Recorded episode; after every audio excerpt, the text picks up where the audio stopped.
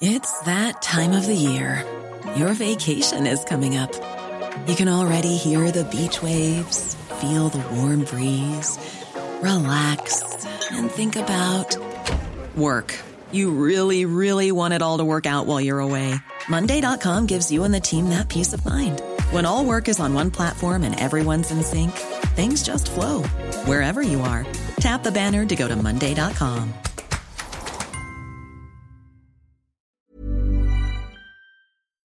À toutes et tous, ravi de vous retrouver pour un nouveau numéro euh, de Soir Info. Au sommaire ce soir, le Niger, des centaines de manifestants euh, se sont rassemblés devant l'ambassade de France après le coup d'État. Un rassemblement euh, dénoncé par Paris. Emmanuel Macron prévient, il ne tolérera aucune attaque contre la France et ses intérêts et menace en cas de violence de répliquer de manière immédiate et intraitable. Comment la France est-elle en train de perdre pied dans la région du Sahel? Comment expliquer ce sentiment anti-français qui semble gagner du terrain? On en parle dans cette émission.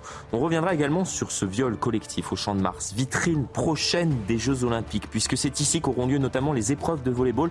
L'insécurité règne-t-elle dans nos grandes villes et plus particulièrement dans la capitale? Quelle image les étrangers ont-ils de notre pays? Serons-nous prêts pour les Jeux dans moins d'un an? Autant de questions que je poserai à mes invités dans un instant. On reviendra également sur cette violence gratuite, banale parfois, le processus de décivilisation est-il en marche pour reprendre les propos récents du président de la République lorsque l'on voit euh, ces images d'une bagarre qui a éclaté dans un cinéma à Nice? Et enfin, restez bien avec nous en fin d'émission. Nous reviendrons sur la communication d'Emmanuel Macron, une communication qui se veut in, branchée, décalée, peut-être trop, au risque de perdre une partie de la population. Emmanuel Macron, président influenceur, euh, Soir Info, c'est dans un instant après le journal d'Isabelle Piboulot. Bonsoir Isabelle. Accident mortel dans les Yvelines. L'automobiliste impliqué dans la collision avec un bus à Mézières-sur-Seine vendredi a été placé en détention provisoire. L'homme de 23 ans rentré de soirée conduisait en état d'ivresse avec une alcoolémie mesurée à 2,04 Deux personnes ont été tuées une trentaine blessées. Le parquet a ouvert une information judiciaire pour homicide involontaire et blessures involontaires. Paris appelle à la fin des violences inacceptables à Niamey. L'ambassade de France au Niger a été prise à partie ce matin. Des milliers de manifestants se sont réunis devant le bâtiment pour exprimer leur soutien aux militaires putschistes. Certains ont tenté de forcer les portes de l'ambassade. Drapeaux tricolores en feu, des slogans anti-français et pro-russes ont été scandés.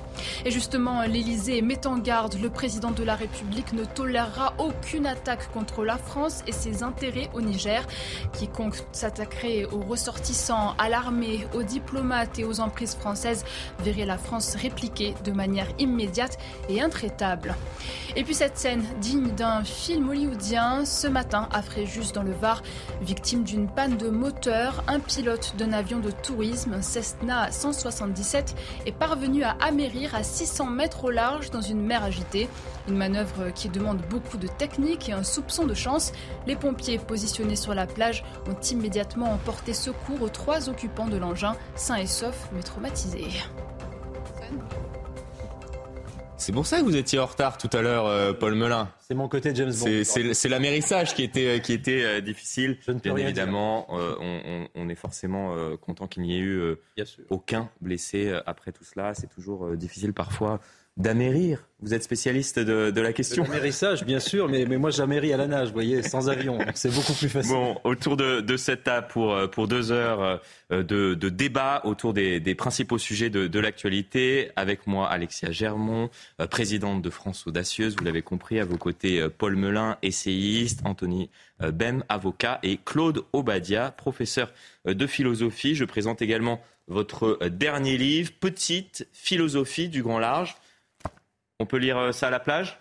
Ah oui, par exemple. On peut lire ça à la plage, on peut lire ça Notamment? dans le. J'en prends connaissance, hein, je, je, le dis euh, à, à, mes téléspectateurs oui, qui, oui, qui sont toujours plus nombreux à, à nous regarder euh, chaque jour. Oui, c'est très. Euh, c'est un livre dans lequel j'ai essayé de, d'expliquer, en m'appuyant sur mon expérience de, de, de, marin, et puis sur l'histoire de la course au large en solitaire, que euh, naviguer au large, c'est tout simplement entrer à l'école de la vie, développer un certain nombre de, de vertus, de capacités. Vous de dites les Grecs anciens ne s'y trompaient pas pour qu'il y a les vivants, il y a les morts Absolument. et il y a ceux qui vont sur les mers.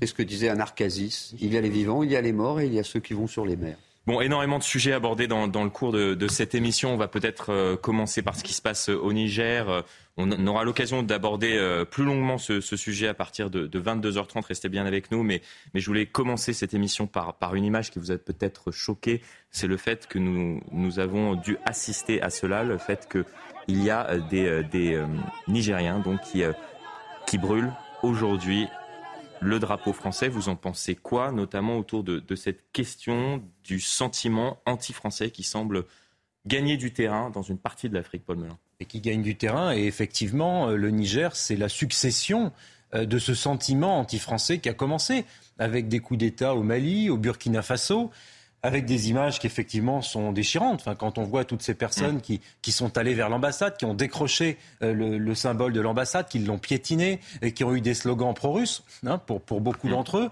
euh, qui ont fichu la pagaille dans les rues, euh, qui ont effectivement, avec la junte militaire, mis en captivité un président qui a été élu, rappelons-le, mm. en bravant là toutes les règles élémentaires de la Constitution, qui se sont dès lors isolés totalement sur la scène internationale, y compris auprès de leurs voisins d'Afrique de l'Ouest, qui est important quand même à souligner. Beaucoup de pays appellent à la paix. J'entendais même un message de paix de la Chine. D'ailleurs, la Chine, il y a des intérêts économiques importants. Donc ce sont des, scènes absolument terribles et qui sont, je crois, à observer très finement, hmm. euh, y compris par les pays européens euh, pourvoyeurs d'aide au développement, quant à l'avenir euh, du Sahel hmm. et quant à la difficulté que nous allons avoir dans les décennies à venir à maintenir des équilibres de paix et d'organisation démocratique dans toutes sortes d'États qui sont en proie à des déséquilibres immenses, immenses, et où les ennemis de l'Occident, à commencer par mm. les Russes, n'hésiteront pas à mettre leur nez et à, alimenter cette pagaille anti-française. Claude Badia, puis, euh, puis Alexia Germont, puis on, abordera une toute autre question dans, un instant, avant d'y revenir plus longuement à partir de 22h30. Bah, le sentiment anti-français que vous évoquez est effectivement euh, très inquiétant, et il est très mm. inquiétant aussi, euh, à mes yeux, dans la mesure où le Niger, Niamey, c'est vraiment le dernier rallier euh, de combat, euh, selon euh, Paris, mm. de la lutte contre le djihadisme au Sahel. si évidemment, on a une base aérienne stratégique, on le rappelle à Niamey. dans une région qui est une région extrêmement instable entre le Mali, le Burkina Faso. la région des trois frontières. Voilà. Si l'armée nigérienne, après ce putsch, a un agenda qui est politique, si l'armée nigérienne euh, s'occupe des affaires politiques, on peut craindre hmm. déjà qu'elle ne puisse plus hmm. du tout s'occuper de la lutte contre le terrorisme. Alors, euh, de fait, l'enjeu pour la France, il est euh, non seulement diplomatique, mais il est aussi sans doute stratégique parce que, hmm. avec ce putsch au Niger, ce sont les espoirs, je dirais, de l'optimisation de la lutte contre les groupes djihadistes au Sahel qui s'amenuisent. Oui, c'est ça, la, la, la grande en fait, question est de savoir si ce qui se passe actuellement au Niger, ce n'est que le début d'un processus qui s'est d'ores et déjà passé au Mali. Au Mali.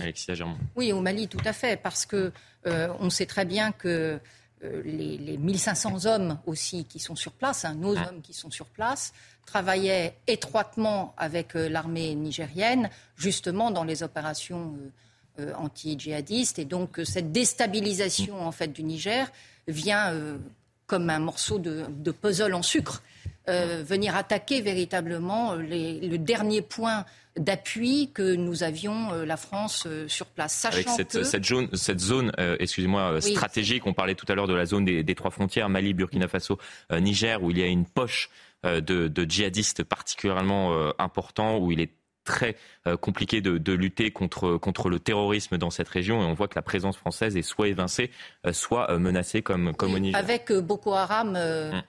bien connu malheureusement, qui est dans le, à la frontière juste à cette frontière-là. Sachant que, donc, sur les 120 millions d'euros hein, d'aide au mm. développement qui étaient, qui étaient prévus en 2022, euh, ce, cet argent-là pour 2023 est suspendu pour l'instant. Et mmh. l'Union européenne a également euh, précisé, bien entendu, que euh, les aides au développement étaient suspendues en attente d'un retour à la constitutionnalité. Et on aura l'occasion d'y revenir dans, dans, quelques minutes. Soyez bien là avec nous à partir de 22h30 où on abordera de nouveau ce, ce sujet. On, on verra euh, on entendra notamment les, manifestants euh, devant euh, l'ambassade. On écoutera également la ministre des Affaires étrangères qui s'est exprimée chez nos confrères de RTL, Catherine Colonna. Autre image, intéressante et, j'attends que vous me donniez euh, votre avis puisque moi-même je, ne sais pas trop comment euh, analyser euh, ce qui se passe actuellement. C'est cette image d'une première joueuse voilée à disputer un mondial. C'était lors donc du match Corée du Sud Maroc. Euh, victoire du Maroc et euh, cette Marocaine donc a été la première joueuse voilée, vous la voyez sur ces images, à disputer un match dans la compétition. Cela a été rendu possible grâce à un changement, je le précise, de législation de la FIFA effectué il y a une décennie, puisque en France le port du voile dans les compétitions est interdit mais pas à l'international. Écoutez justement euh, ce que disait plutôt regarder ce que disait l'ancien secrétaire général de la FIFA pour justifier à l'époque, c'était en, en 2014, cette décision donc prise par l'organisation. C'était une requête qui venait d'un groupe de pays, d'un groupe de joueuses qui disait que cela contribuerait au développement du football. Et ce fut le principal argument euh, qui a poussé l'IFAB à dire oui. Vous en pensez quoi? Je suis assez partagé puisque effectivement euh, en France euh, c'est interdit, mais se pose peut-être la question de l'exception euh, française. Et c'est vrai qu'on a tendance à analyser ce qui se passe dans le monde avec ce qui se passe actuellement dans, dans notre pays. J'aimerais, j'aimerais connaître peut-être votre, votre analyse à, à, tous les deux, peut-être en, en, commençant par Alexia Germont. Alors, il faut se souvenir qu'on a parlé de ce sujet-là il y a quelques mois, lorsque le Conseil d'État, pour une fois, a réussi à faire euh, rempart, puisqu'il y avait le collectif des hijabeuses mm. qui avait voulu euh, justement s'attaquer euh, au statut de la Fédération française de football qui prévoit très expressément mm. qu'on ne peut pas porter de signes euh, ostentatoires euh, qui soient politiques, religieux ou syndicaux. Et donc, partant de là, alors parfois on a des, des jurisprudences du Conseil d'État qui ne sont pas forcément toujours très mm. pro-laïcité affirmées, où il y a toujours des choses à redire parfois. Mais là, clairement, euh, on était sur une position euh, qui était. C'est vrai que c'est très clair en France, mais toute la question qui se pose, c'est effectivement ce qui se passe en France, ce qui se passe ailleurs.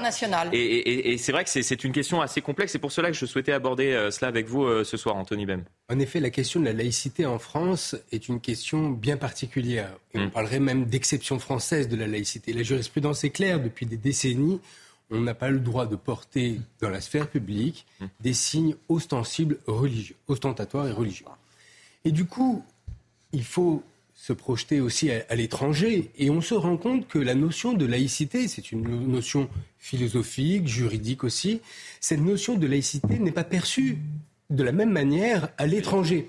Et au nom de la laïcité, car en réalité, c'est la même raison. C'est la laïcité qui, en France, on interdit mm. ces signes ostentatoires. Eh bien, au nom de la laïcité, dans d'autres pays, on accepte justement la différence mm. et les autres religions et les signes. Au nom du communautarisme, anglo-saxon notamment, et pour toute personne qui a vécu euh, dans des pays anglo-saxons, on bah, voit très bien que la, différence Effectivement, il y, a plusieurs questions. C'est-à-dire qu'il y a notre conception de la laïcité, qui est peut-être une exception effectivement euh, française par rapport au reste du monde. Il y a ce qui se passe dans certains euh, pays anglo-saxons. Vous avez cité le, Royaume-Uni, le, Canada, le communautarisme. mais là, je, précise, il s'agit effectivement d'une Marocaine. Et c'est vrai que ces, questions sont, tout à fait euh, différentes également par rapport à, la religion dominante au, au Maroc. Mais Là, d'ailleurs, ce qui, ce qui frappe, c'est qu'il y a même un sponsor. c'est ça, mm. Puma. Non, mais ça, c'est l'information euh, par qu'il faut commencer. C'est justement mm. ce qui en fait peut-être quelque chose de particulier. Mm. Ce n'est même plus euh, quelque chose de religieux.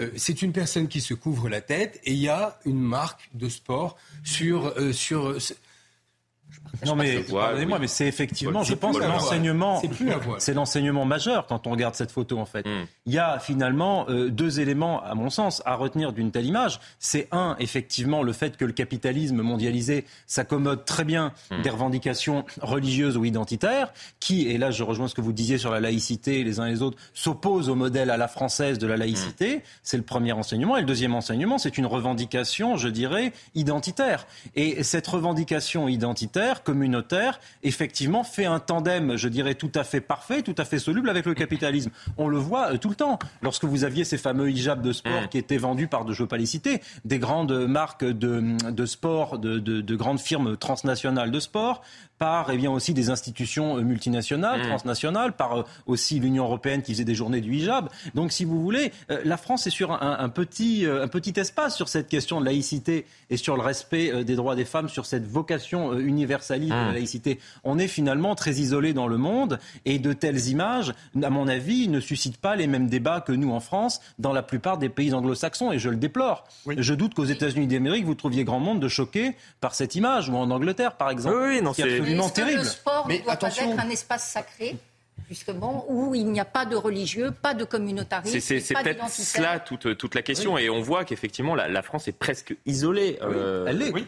La FIFA a pour fonction de cadrer hmm. des activités sportives euh, en intégrant la diversité euh, des nations et en intégrant la diversité hmm. des cultures et en intégrant la diversité des peuples. Donc cette image, euh, dans le cadre d'un match international, dans le cadre de la FIFA, est-elle réellement pour nous scandaleuse? Moi je crois que non. Je pense que, pour le coup, on a suffisamment de blé à moudre en France pour hmm. défendre le principe de laïcité. N'oublions pas d'ailleurs que les ennemis de la laïcité, les partisans de la laïcité dite ouverte, euh, accusent les laïcs depuis 30 ou 40 ans de remonter sur le cheval des croisades et de vouloir imposer aux, euh, résidents français euh, qui sont musulmans finalement la culture qui est celle de l'Europe chrétienne. Mmh. Donc dans ce contexte-là, prenons garde de ne pas, comment dire, rallumer le feu de polémiques qui, ici, n'ont pas forcément lieu d'être. La FIFA règle des euh, activités sportives sur le plan international, qu'elle tienne compte de la diversité culturelle. Non, mais c'est pour cela que, en revanche, que, euh, cela pose question, parce qu'effectivement, on peut comprendre que dans certains pays, euh, les, règles, qu'elles soient culturelles ou cultuelles, soient tout à fait différentes de, celles en France. Mais, mais, c'est pour cela que le, positionnement finalement de notre pays est compliqué par rapport au reste, au, reste du, monde. C'est pour ça que je souhaitais aborder cette, euh, ce débat, euh, tout simplement parce que là, il est complexe. C'est-à-dire qu'on ne peut pas euh, calquer le modèle français sur tout ce qui se passe ailleurs dans, dans, dans, le monde. Et en même temps, cela montre les difficultés justement à maintenir ce, ce, modèle français dans notre pays. Et moi, je pense que le modèle français est un rempart non seulement pour les équilibres sociaux et sociétaux de mmh. notre pays, mais plus encore est un rempart face à l'entrisme du frérisme, face à l'entrisme de l'islam politique, qui utilisera tous les moyens qui sont en sa mmh. possession, y compris le capitalisme, y compris le sport de haut niveau, y mmh. compris euh, le football, effectivement, et pour diffuser effectivement euh, son, comment dirais-je, ses revendications identitaires par-delà les frontières. Donc ne soyons pas dupes. Moi, je n'y vois pas un signe de la diversité ou que sais-je. J'y vois en tout cas euh, une modalité d'entrisme, euh, en tout cas, si vous hmm. voulez, politique, religieux, euh, par-delà les frontières. Et c'est en cela que je pense que c'est un message euh, très complexe à appréhender et aussi très dangereux, y compris pour l'Occident, auquel nous ferions bien de prendre garde. En tout cas, vous allez voir que cette, cette image fait débat. Elle a fait débat également tout à l'heure sur le plateau de, de l'heure des pros entre Julien Audoul, député du Rassemblement national, et Philippe Guibert. C'est une euh, régression historique pour la dignité des femmes, pour les libertés des femmes, que la charia s'immisce sur euh, les terrains de, foot, que pendant très longtemps, euh, le sport en général a été, j'allais dire, un, moteur pour l'émancipation des femmes. C'est intolérable de voir ça, ça donne une image effrayante du sport, de voir ce totem de l'enfermement des femmes qui puisse s'exhiber sur euh, un événement majeur qui est la Coupe du Monde de football. Il faut bien mesurer que cette jeune femme qui, qui porte le hijab est en train de dire à ses partenaires euh, Vous êtes impudique.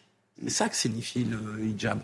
Ça veut dire que là, une femme ne doit pas montrer ses cheveux, ne doit pas montrer ses épaules, ses formes de manière générale, qu'elle doit dissimuler son corps le plus possible et parce qu'une femme doit être pudique. C'est ça la signification du hijab. Et, donc, je, suis d'accord sur le fait que c'est une régression incroyable.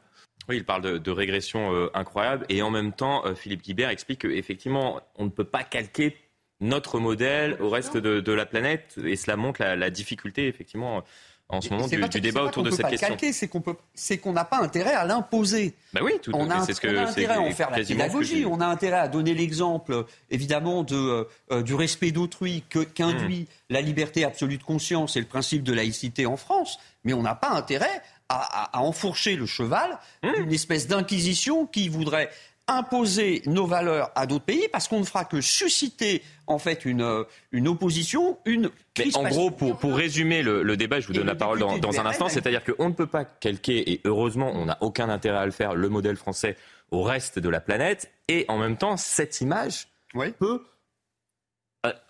créer du, susciter du, débat au sein de, la population sur notre modèle et sur la conservation entre guillemets de notre modèle par rapport justement à ce qui se passe dans le reste du monde. Il est normal et même impératif de vouloir absolument renforcer notre modèle et à chaque fois qu'il y a des tentatives d'entrée, hmm.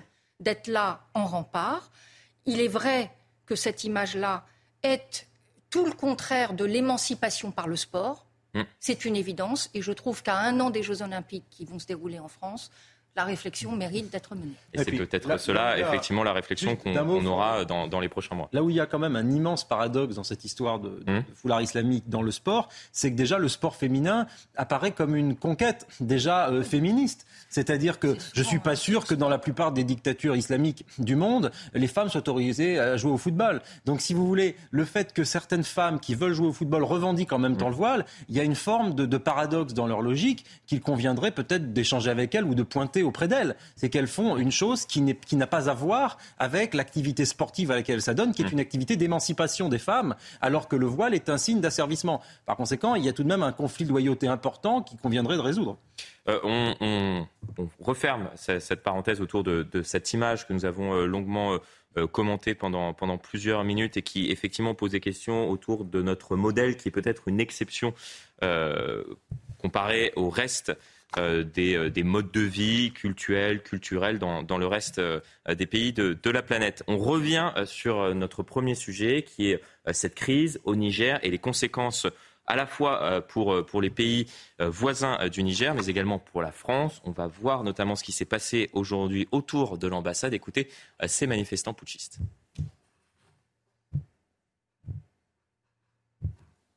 Nous sommes également sortis pour dire à ce petit Macron de la France que le Niger nous appartient. C'est à nous de faire ce que nous voulons du Niger, ce que nous voulons, nous traitons avec qui nous voulons et comme nous voulons. Et donc je pense que les choses sont claires. Nous disons à la CDAO que le Niger nous appartient. Écoutez justement à ce sujet le président de la CDAO qui s'est exprimé. In the event au cas où les exigences de l'autorité ne seraient pas satisfaites dans un délai d'une semaine, il faudra prendre toutes les mesures nécessaires pour établir l'ordre constitutionnel dans la République du Niger. Ces mesures peuvent inclure l'usage de la force. À cet effet, les chefs d'état-major de la CDAO doivent se réunir immédiatement. Il faudra demander des comptes à tous les responsables de la violence et de la terreur contre la vie et les biens des citoyens innocents et des résidents du Niger. Et comme je le disais en préambule de cette émission, euh, l'Élysée a réagi. Le président de la République, euh, via un communiqué, a expliqué qu'il ne tolérera aucune attaque contre la France et ses intérêts. Quiconque s'attaquerait au ressentir sans à l'armée, aux diplomates et aux, aux, aux entreprises françaises, j'imagine, verrait la France répliquer euh, de manière immédiate et intraitable. On va poursuivre la discussion dans un instant après une très courte coupure pub et vous écouterez également euh, l'analyse de Régis Le Sommet qui était tout à l'heure mon invité autour de ce sentiment anti-français. On a débuté euh, l'émission euh, par cette question qui semble gagner du terrain dans différentes régions en Afrique. Restez bien avec nous à tout de suite. De retour sur le plateau de Soir Info, ravi de vous retrouver si vous nous rejoignez à l'instant, toujours en ma compagnie, Alexia Germont, Paul Melun, Claude Obadia, Anthony Berne. On poursuit la discussion euh, autour de ce qui se passe actuellement au Niger et je souhaitais vous faire écouter Régis Le Sommier qui était tout à l'heure euh, mon invité euh, durant Face à l'info l'été, qui est allé de nombreuses fois notamment au Mali et qui revient sur ce sentiment anti-français qui semble gagner du terrain en Afrique. Écoutez. La dernière fois que je me suis rendu dans la région en 2021, euh, enfin avec l'armée française, euh, il n'y avait plus du tout d'accueil dans les dans les dans les villages. Euh, nous étions, c'était une indifférence et on sentait bien que ce sentiment, il n'y restait plus que, je vais vous dire, j'ai gardé une image assez pathétique de cette époque-là où nous avions entraîné l'armée malienne, enfin les, forces spéciales françaises, c'était le premier PIMA, entraîné l'armée malienne. Il y avait une grosse séquence de tirs et, et les gamins à la fin de la séquence de tir, des villages voisins venaient récupérer les douilles, les étuis des, des, balles pour en faire justement pour, pour, profiter du cuivre. Ils attendaient que, que, que la troupe soit partie pour venir récupérer. Voilà, voilà. Et je me suis dit quand même philosophiquement que le, déchet de nos armes, en fait, de, de nos cartouches, ça soit ça qu'on laisse à, des villages qui semblaient totalement déconnectés avec l'activité que faisaient les Français à l'époque. La situation sécuritaire s'est dégradée en plus de ça. Et le problème, c'est qu'aujourd'hui, il y a une, un cumul de, euh, de, comment, de, de, de, grogne auprès. Euh, il, y a, y y, des problèmes, des problèmes cruciaux dans le pays, des problèmes économiques. Je ne parle pas que du Niger, hein, le Mali, c'est pareil. il y a un, problème d'emprise, de manque d'emprise justement de l'État central sur certaines provinces qui échappent complètement au contrôle. Et la France est accusée quelque part de ça, alors que ce n'est pas elle nécessairement qui en est responsable mais elle est restée trop longtemps. Et le problème de rester trop longtemps, c'est que ben on vient de force libératrice, on se transforme en force d'occupation, et ça veut dire qu'au bout d'un moment, euh, on veut plus, on veut plus de vous, et vous êtes responsable de tous les extrêmement... C'est extrêmement euh, intéressant. Voilà ce que, ce que je disais euh, tout à l'heure. On va écouter la ministre des Affaires étrangères qui explique que malgré ce sentiment anti-français qui gagne du terrain, on a entendu plusieurs manifestants expliquer justement leur leur désamour euh, vis-à-vis de, l'État français, plus particulièrement euh, d'Emmanuel Macron. Euh, on écoute la ministre des Affaires étrangères qui explique que pour l'instant, il n'y a pas d'évacuation qui est prévue, malgré du coup ce, ce, qui se passe au Niger et ce putsch récent. La France, comme toujours, protège ses ressortissants. Je précise que la situation cet après-midi est, plus calme. Nous sommes euh, extrêmement vigilants et je crois que le message adressé par le président de la République a bien été entendu euh, sur place. Quiconque s'attaquerait aux ressortissants français eh bien, verrait une réplique euh, forte intervenir. J'espère simplement que ce ne sera pas le cas, évidemment. Ce message doit être entendu. Il est d'une grande clarté et d'une grande fermeté. Les coups d'État ne sont pas acceptables. Euh, menace la sécurité d'un pays, menace aussi la stabilité euh, de la région. Toute la question qui, m'intéresse euh, ce soir, c'est qu'on voit que progressivement la France perd pied au Sahel et, on a souvent questionné justement l'intervention du, pays dans cette région-là pour tenter de, combattre le terrorisme, mais on, a peu souvent interrogé les conséquences que cela peut avoir sur notre sol. C'est-à-dire que pourquoi euh, la France tente d'intervenir euh, en Afrique, c'est aussi pour protéger euh, les citoyens français. C'est vrai qu'on en parle assez peu, puisque c'est pour lutter contre le terrorisme sur place qu'on lutte finalement également contre le terrorisme qui peut frapper notre pays. Et on va regarder cette carte sur la présence française qui est peu à peu évincée, et plus particulièrement dans cette zone à risque des trois frontières, Mali, Burkina Faso et en ce moment le Niger. Ça vous inquiète autour de cette table? Bah, la conclusion de Régis Le Sommier était quand même très juste, d'un mot pour y revenir, sur le fait qu'effectivement, la France est arrivée avec mm. une vocation libératrice. Elle a eu plutôt bon accueil des populations arrivant dans un contexte extrêmement dangereux vous le rappeliez, Florian, avec un, certain nombre de visées, des visées euh, géostratégiques, des visées de protection des intérêts de la France à l'étranger, ce qu'il faut panier et ce qui est plutôt euh, logique, des vocations aussi à stopper des mouvements populationnels qui après pourraient mm. créer des flux migratoires importants. Enfin, ces opérations-là, elles étaient justifiées par une multitude de facteurs. Maintenant, la question de ce, qui est à se poser, c'est de se dire, au bout de combien de temps une opération qui vise à rétablir euh, les intérêts en coopération avec les États démocratiquement élus, les intérêts des pays et la sécurité de la zone, sur combien de temps tout cela doit-il euh, s'échelonner? Parce que là, effectivement, aujourd'hui, on a le sentiment, et ça a permis d'alimenter des discours anti-français très mm. prégnants par des gens qui ont été des manipulateurs d'opinion, des manipulateurs de foule là-bas, de dire qu'il y avait de l'occupation. Ce mot est terrible, il ne s'agit pas d'occupation du tout,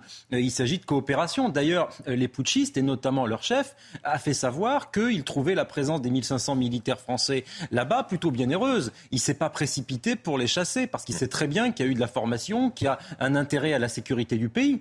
Et pour ce qui est de la protection des ressortissants français sur place, alors après, ces paroles de putschistes, c'est toujours difficile à, entendre, mais là où je mmh. crois qu'ils n'ont pas intérêt à ce que ça se passe mal, et c'est pour ça qu'ils ont informé euh, qu'ils allaient protéger l'ambassade et qu'ils appelaient à ce qu'il n'y ait aucune, euh, disons, violence qui soit faite aux ressortissants occidentaux, parce qu'ils savent très bien que s'ils font ça, euh, déjà qu'avec la CDAO c'est pas évident, mm. déjà qu'avec les Nations Unies c'est pas évident et que l'Union européenne va couper les 503 millions euh, d'aide au développement entre 2021 et 2024, ça va pas améliorer les bidons des, des putschistes. Donc, si vous voulez, ils ont aucun intérêt à ce que ce soit un chaos violent contre des populations occidentales. Alex Germont, puis on reviendra en France afin d'aborder un tout autre sujet qui est notamment cette décision du Conseil constitutionnel de censurer une partie euh, de la loi anti-squat. C'est très intéressant et ça vous concerne, vous qui nous regardez. C'est pour ça qu'on souhaitait revenir sur ce sujet, puisqu'il y a le Conseil constitutionnel euh, qui a euh, décidé, entre guillemets, d'expliquer sa décision, puisqu'il y a un débat depuis plusieurs jours autour de cette question. C'est un très bon teasing. Donc restez bien avec nous, Alexia Germont. Mais pour répondre à votre question initiale, est-ce que ça nous inquiète autour de cette table? Évidemment. Et j'aimerais rebondir sur ce que disait Régis Le Sommier. Il parlait d'indifférence à hmm. l'époque, quand il, était, il avait fait son dernier déplacement. Mais c'est plus que de l'indifférence, là, aujourd'hui. On le voit, il y a des expressions qui viennent à l'encontre des intérêts français, qui viennent à l'encontre également du président Macron, avec euh, des, des prises hmm. de parole qui sont très intuitives, personnées, pour le coup. Et pour rebondir également sur ce que vous disiez, c'est vrai que c'est très important du point de vue migratoire mmh. également, euh, je crois qu'il faut, il faut le dire. Pourquoi? Parce que euh, le Niger était le seul pays sur place dans cette bande euh, du Sahel qui travaillait avec la France pour être justement sur des maintiens de politique migratoire qui fassent que les choses soient à peu près contenues. Je rajoute, on ne l'a pas du tout évoqué mmh. jusqu'à présent, mais que les aspects économiques euh, sont également présents. Il faut rappeler quand même que le Niger est le troisième producteur d'uranium.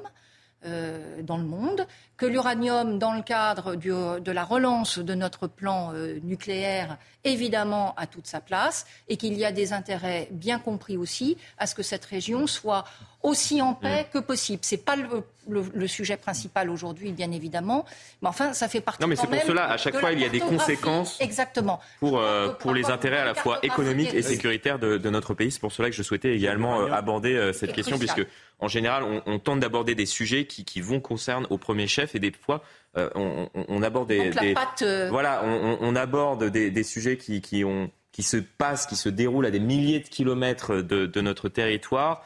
Et, on ne perçoit pas forcément les conséquences que cela peut, avoir. C'est pour cela qu'on fait euh, le lien à chaque fois.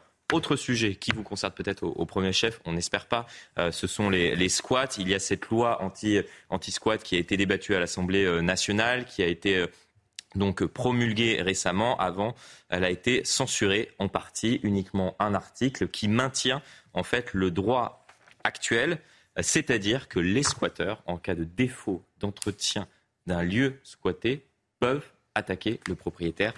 On vous en parle depuis euh, plusieurs jours, tout simplement parce qu'il y a une incompréhension de la part des, des Français qui découvrent, in fine, l'état du droit actuel. Euh, vous voyez cette décision du Conseil constitutionnel. Il y a Louis Alliot, notamment le, le maire de Perpignan qui a réagi sur les, réseaux sociaux, la décision du Conseil constitutionnel qui fait suite à la saisine de députés d'extrême gauche à invalider l'article 7 de la loi anti-squat est d'une absurdité totale. Désormais, un squatteur peut poursuivre un propriétaire. Alors, c'est pas désormais un squatteur peut poursuivre un propriétaire, c'est un squatteur peut toujours poursuivre un propriétaire s'il ne vient pas entretenir son logement. Où va-t-on? La prochaine étape, c'est de le remplir le frigo.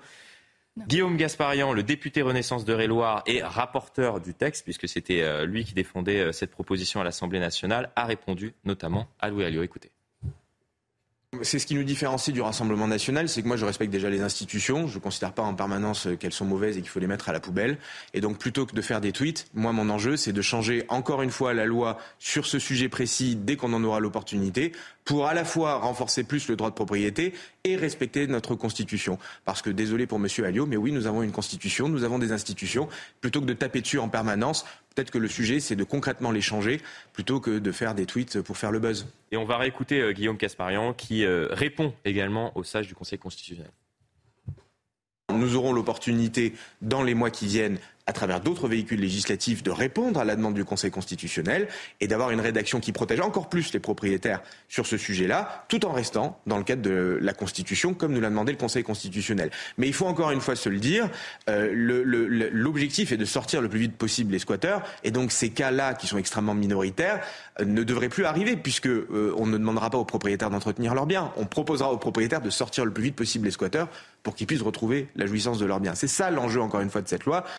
Alors les sages du Conseil constitutionnel, étant donné la polémique qui s'en est suivie, euh, se sont euh, expliqués euh, via un communiqué de nouveau. Reste qu'il y a une incompréhension forcément légitime dans le pays de se rendre compte que l'État, enfin l'État du droit actuellement protège potentiellement des squattés des squatteurs vis-à-vis de, personnes squattées. C'est-à-dire que si jamais il y a un squatteur qui se blesse dû à un défaut d'entretien dans le bien qu'il occupe depuis des mois, voire des années, il peut s'attaquer au propriétaire. Je me tourne forcément vers vous, Anthony Vem. Ça paraît mais invraisemblable. Et il y a énormément de, personnes qui réagissent depuis qu'on aborde ce sujet euh, depuis vendredi soir. En effet, Florian. Cependant, laissez-moi quand même apporter un éclaircissement euh, qui est nécessaire, car cette loi vise à protéger en effet contre l'occupation illicite des logements cette loi apporte de nouvelles infractions et une aggravation des infractions de l'occupation illicite, avec une extension de la possibilité pour un propriétaire, pour sa résidence secondaire, d'invoquer cette résidence secondaire comme si c'était son domicile pour faire expulser les squatteurs avec une procédure qui a été accélérée dans cette loi du 27 juillet dernier. S'agissant de la possibilité pour les squatteurs de pouvoir se retourner contre un propriétaire s'ils sont victimes hmm. dans, le cadre, dans le cadre de leur squat. Sachez que ce n'est pas nouveau. En effet, la Cour On est d'accord que c'est pas nouveau. Mais, il y a quand même une incompréhension de la part des Français qui découvrent finalement cela. Je, vais vous expliquer. Ce n'est pas nouveau car le 15 hmm. septembre 2022, la Cour de cassation a déjà posé le principe, en effet, qu'un squatteur peut obtenir la réparation de ses préjudices subis à l'égard du propriétaire. Ce squatteur, en effet, avait euh, subi justement une chute à cause d'un garde-corps qui était mal attaché. Il a invoqué la responsabilité du propriétaire du logement en vertu de l'article 1244 du Code civil qui dispose mm. tout fait quelconque de l'homme qui cause à autrui un préjudice on est doit le réparer. Une négligence d'entretien. C'est ce que oui, non, mais négligence d'entretien, pour être tout à fait honnête avec le téléspectateur, la personne qui attaquait le propriétaire, effectivement, il y a eu un défaut d'entretien avec ce, guéridon euh, qui, euh, qui s'est effondré. Enfin, le squatteur logé dans le logement depuis deux ans. Deux ans. Je vous le concède. Euh, imaginez l'état. enfin, on n'a pas le propriétaire là actuellement en ligne, mais c'est-à-dire qu'il y a un propriétaire qui ne reçoit plus de loyer depuis deux ans, qui est attaqué par la personne qui squatte ce logement en effet, quelque part, c'est une obligation implicite qui est faite pour les propriétaires d'agir, d'agir promptement pour pouvoir faire expulser, grâce à cette loi du 27 juillet dernier, qui leur permet, avec des mmh. procédures accélérées et des nouveaux délits, qui permettent d'expulser plus rapidement les squatteurs, de faire en sorte que les procédures soient mises en place. Et le cas échéant, en effet, il ne faut pas l'oublier que le défaut d'entretien en droit peut être une cause de préjudice, une négligence fautive bah, euh, c'est ce que le Conseil constitutionnel et la Cour de cassation. Non, mais on est tout à fait d'accord. On est tout à fait d'accord. On comprend euh, l'état actuel du droit, euh, bien évidemment, pour tenter, y compris parfois, de, de permettre à, certaines victimes qui, par exemple, pourraient passer aux, abords d'un logement qui ne serait plus entretenu s'il y a une tuile qui tombe. qu'il y a un passant qui, qui, se prend cette tuile, elle peut à ce moment-là, ou il peut à ce moment-là se retourner contre, contre le propriétaire. Mais excusez-moi, c'est inentendable, incompréhensible pour les Français qui nous écoutent, de se dire qu'il euh, y a euh, au mois de septembre un propriétaire qui a été attaqué par une personne qui squatte son logement et qui, a dû le, et qui a dû le payer pour les non, mais dommages qu'il a subis. Moi, je, franchement, ça, serait moi. Je, comprends l'état du droit actuel, mais, mais je le conteste. Mais, mais écoutez, mais euh, ah, moi, je voudrais pas me faire l'avocat de, de, de, l'avocat. Et en même temps, heureusement que vous êtes là pour expliquer précisément l'état du droit actuel qu'on interroge. Je ne le conteste pas, mais je l'interroge. Moi, je ne veux pas être l'avocat de l'avocat, mais en revanche, euh, je crois qu'ici, il faut faire preuve de circonspection. Et faire preuve de circonspection, ici, c'est pas abîmer le débat juridique dans le, débat de café du commerce. Que les Français euh, s'émeuvent et que je m'émeuve personnellement mmh. du fait qu'un squatteur puisse euh, intenter une action en mmh. justice contre un propriétaire dont il n'est pas le locataire, je le conçois très bien. Mais comme l'a très bien dit Maître, Bem, comme l'a très bien dit Maître Bem, un propriétaire a un devoir de responsabilité concernant D'accord, mais il n'y a pas de, il a pas de, de discussion de café du commerce. Il y a juste en fait une incompréhension de la part de la population de dire, bah mince, mais comment voulez-vous entretenir Non mais, oui, mais prenons un exemple concret. Comment voulez-vous entretenir Non mais je, je, je, vais vous redonner la, la parole avant d'élargir la discussion. Comment voulez-vous entretenir un logement dans lequel vous ne pouvez pas, y compris vous-même, pénétrer Demain, vous, on, par exemple, demain je viens squatter votre propriété. Vous faites comment pour l'entretenir? Si je décide de euh, laisser couler l'eau euh, dans la salle de bain, il y a le plancher qui est en train de gonfler, je me, je me casse la figure, je vous attaque? J'entends bien votre, euh, j'entends bien votre. Je donne un exemple. je, caricature. Non, mais je suis d'accord avec vous.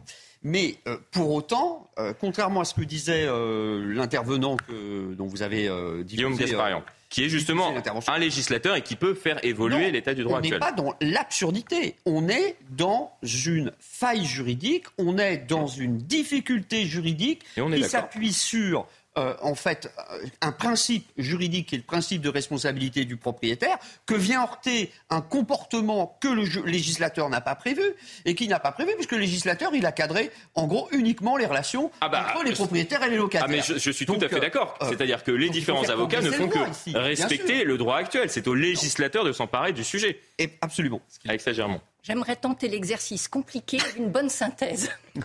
C'est assez complexe parce qu'effectivement, il y a l'état du droit actuel. On comprend que les avocats veulent faire respecter le droit et heureusement, Mais ils sont là pour. Que ma double casquette me le permet avec à la fois une analyse politique et une analyse juridique. juridique. Où là, Maître Germont revient.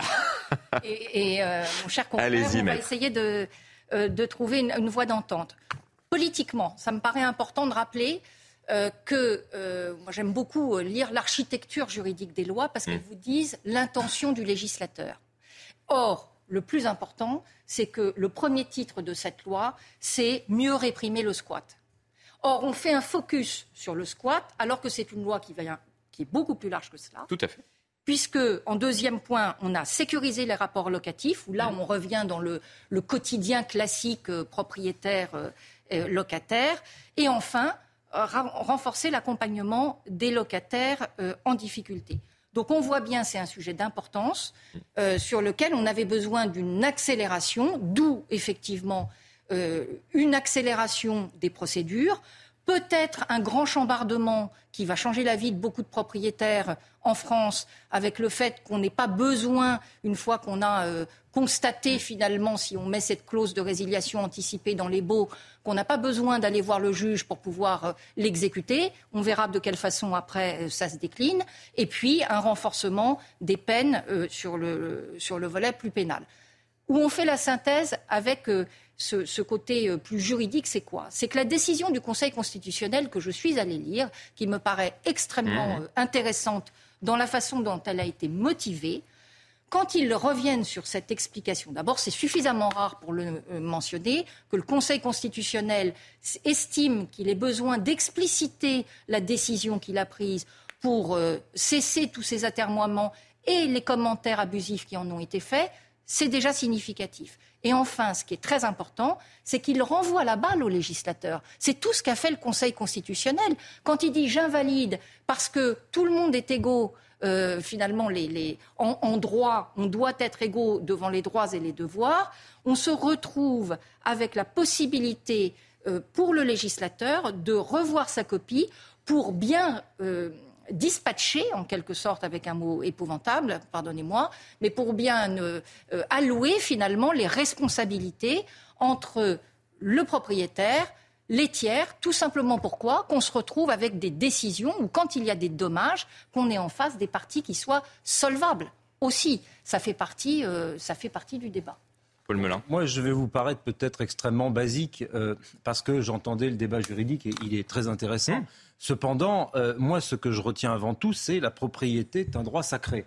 Et partant de là, je comprends l'inquiétude légitime des propriétaires qui, depuis des décennies avant cette fameuse loi, se trouvaient dans des situations ubuesques qu'on a commenté sur vos plateaux un peu partout pendant des années. Donc cette loi, elle est effectivement euh, bienvenue. Et je pense qu'il faut se méfier, mais là c'est plutôt un débat rhétorique, il faut se méfier des, des arguties juridiques, mmh. de l'inflation réglementaire, normative, etc. Bien sûr que le droit doit avoir sa place, mais je crois qu'à un moment donné, de la part de nos compatriotes, il faut aussi qu'il y ait des coupes claires et qu'on comprenne que désormais l'État n'aura pas la main qui tremble, que les préfets n'ont pas la main qui tremble si par exemple il faut procéder à des expulsions parce que des gens occupent illégalement euh, un logement. Et quand j'entends effectivement cette histoire selon laquelle le squatteur peut se retourner contre le propriétaire, mais je me dis de façon très basique là encore, quelqu'un qui a une vieille propriété qui n'a pas l'argent pour l'entretenir, qui a parfait l'électricité ou la plomberie, euh, la personne qui squatte va allumer une lumière et puis va s'électrocuter, ça va retomber sur la figure de la personne qui avait juste pas les moyens d'entretenir cette maison-là et qui l'a laissée ainsi parce que c'est un héritage ou que sais-je. Donc on se retrouve dans des situations où c'est proprement, si vous voulez, ubuesque, incompréhensible et ça paraît être des incongruités totales au plan euh, juridique. Donc je pense qu'il y a un mm. besoin de clarté et que c'est aussi un impératif démocratique quelque part parce que sinon on a le mm. sentiment que le législateur n'a pas vraiment la main sur ces sujets-là, ou le pouvoir même juridique, judiciaire. Quand on voit la défiance qui existe envers la justice dans ce pays, je mmh. crois qu'on a besoin à un moment donné, euh, si vous voulez, qu'on mette un peu l'église ou l'école, ça dépend de votre obédience, au cœur du village. Voilà. Non, mais c'est très intéressant d'avoir ce débat avec vous, puisque effectivement, on a pu aborder l'aspect euh, juridique, l'aspect politique et le signal que cela peut renvoyer à une partie de la population concernée euh, malheureusement par, par des affaires de squat. On, on, clôt la discussion avec votre dernière intervention, Claude Obadia. Oui, une intervention euh, euh, qui me ramène en fait à une lecture récente, les souvenirs d'Alexis de Tocqueville, euh, qui publie, qui ont mmh. été écrits au milieu du 19e siècle. Alexis de Tocqueville, qui a des relations privilégiées avec le pouvoir politique, avertit le gouvernement, leur dit attention, moi, il me semble que dans l'avenir, l'objet de fixation du débat politique, il va se centrer sur l'opposition entre ceux qui ont ceux qui possèdent et ceux qui ne possèdent pas. Et euh, je trouve que l'analyse de Tocqueville est très intéressante mmh. quand on la met en perspective, euh, par exemple, du mouvement Nuit debout, de ce qu'on appelle aujourd'hui les nouveaux mouvements sociaux, le mouvement Nuit debout, le mouvement des Gilets jaunes. On voit bien que dans une partie de l'opinion, le propriétaire est parfois assimilé à une espèce de thénardier, euh, un monstre qui, par le fait même euh, qui soit propriétaire de son bien serait finalement. Mmh. Sur les gilets jaunes, je ne serais pas tout à fait d'accord avec vous. Je oui, il y a, y a parfois effectivement. des petits propriétaires. Oui. Je pense qu'il faut être vigilant là-dessus. Sur Tocqueville, je suis d'accord avec vous, c'est intéressant. Mais c'est vrai que, et puis même Nuit debout et les gilets jaunes, mmh. c'est incomparable parce que Nuit debout était un mouvement plus embourgeoisé, plus urbain. Là où les Gilets jaunes étaient un mouvement de sous-préfecture, où effectivement, les gens qui se mobilisaient dans les Gilets jaunes avaient peut-être cette lecture, et où ils se disaient effectivement, si on mm. squatte le, petit bien que j'ai dans un village mm. qui vaut 15 euh, ou 20 000 ou 30 000 euros, bah c'est moi qui suis de ma poche. Donc si vous voulez, je pense que la lecture possédant-possédé était peut-être plus judicieuse au 19e siècle qu'aujourd'hui. On clôt la discussion sur, euh, sur ce sujet. On va aborder un tout autre sujet. Alors, il s'agit d'un épiphénomène, mais qui en dit peut-être long euh, sur, sur la société euh, actuellement. Cette bagarre qui s'est euh, déroulée dans le cinéma Pâté Lingostière de Nice, incident qui a eu lieu jeudi soir. Regardez ces images. Elle parle d'elle-même lors de la dernière séance de la journée, lors de laquelle la comédie marseillaise Les Dégains 2 était projetée.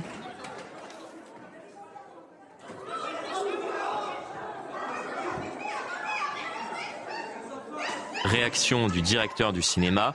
C'est lors de la dernière séance de jeudi soir que cela s'est passé. Durant la projection du film Les Dégâts 2, il y a eu des comportements malveillants de la part de bandes.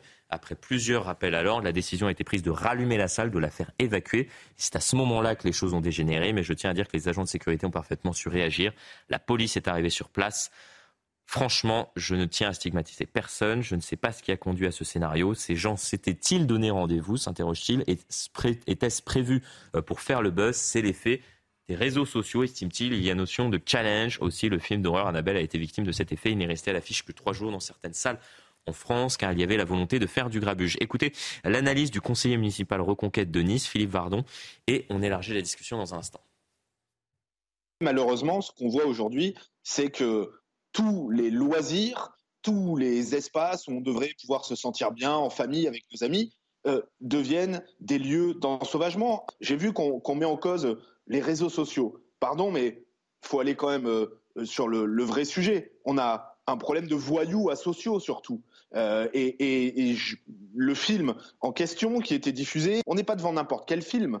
On est euh, devant un film qui exalte la culture racaille, la culture cité. D'ailleurs, le directeur du cinéma lui-même nous dit qu'il avait dû renforcer la sécurité pour la diffusion de ce film parce qu'il y avait déjà eu des incidents lors du premier. Donc on n'est pas juste face à un phénomène comme ça qui se passerait, qui serait évanescent. On n'a pas eu besoin a priori de sécurité supplémentaire pour Barbie ou pour Oppenheimer son analyse. Après, euh, je ne suis pas sûr qu'il faille généraliser à, l'ensemble des, lieux de convivialité où nous pouvons nous, retrouver, effectivement, puisque c'est ce qu'il fait, au, tout début de cette, vidéo. En revanche, cela en dit long, effectivement, euh, pour moi, sur, euh, l'état dans, lequel est, notre société actuellement. Et cela me fait penser à l'expression du président de la République il y a plusieurs semaines maintenant. C'était fin mai. Il faut être intraitable sur le fond concernant ce qui se passe en ce moment dans, dans notre société. Aucune mmh. violence n'est légitime, euh, qu'elle soit verbale ou contre les personnes. Il faut travailler en profondeur pour contrer ce processus de décivilisation. Il avait dit ça notamment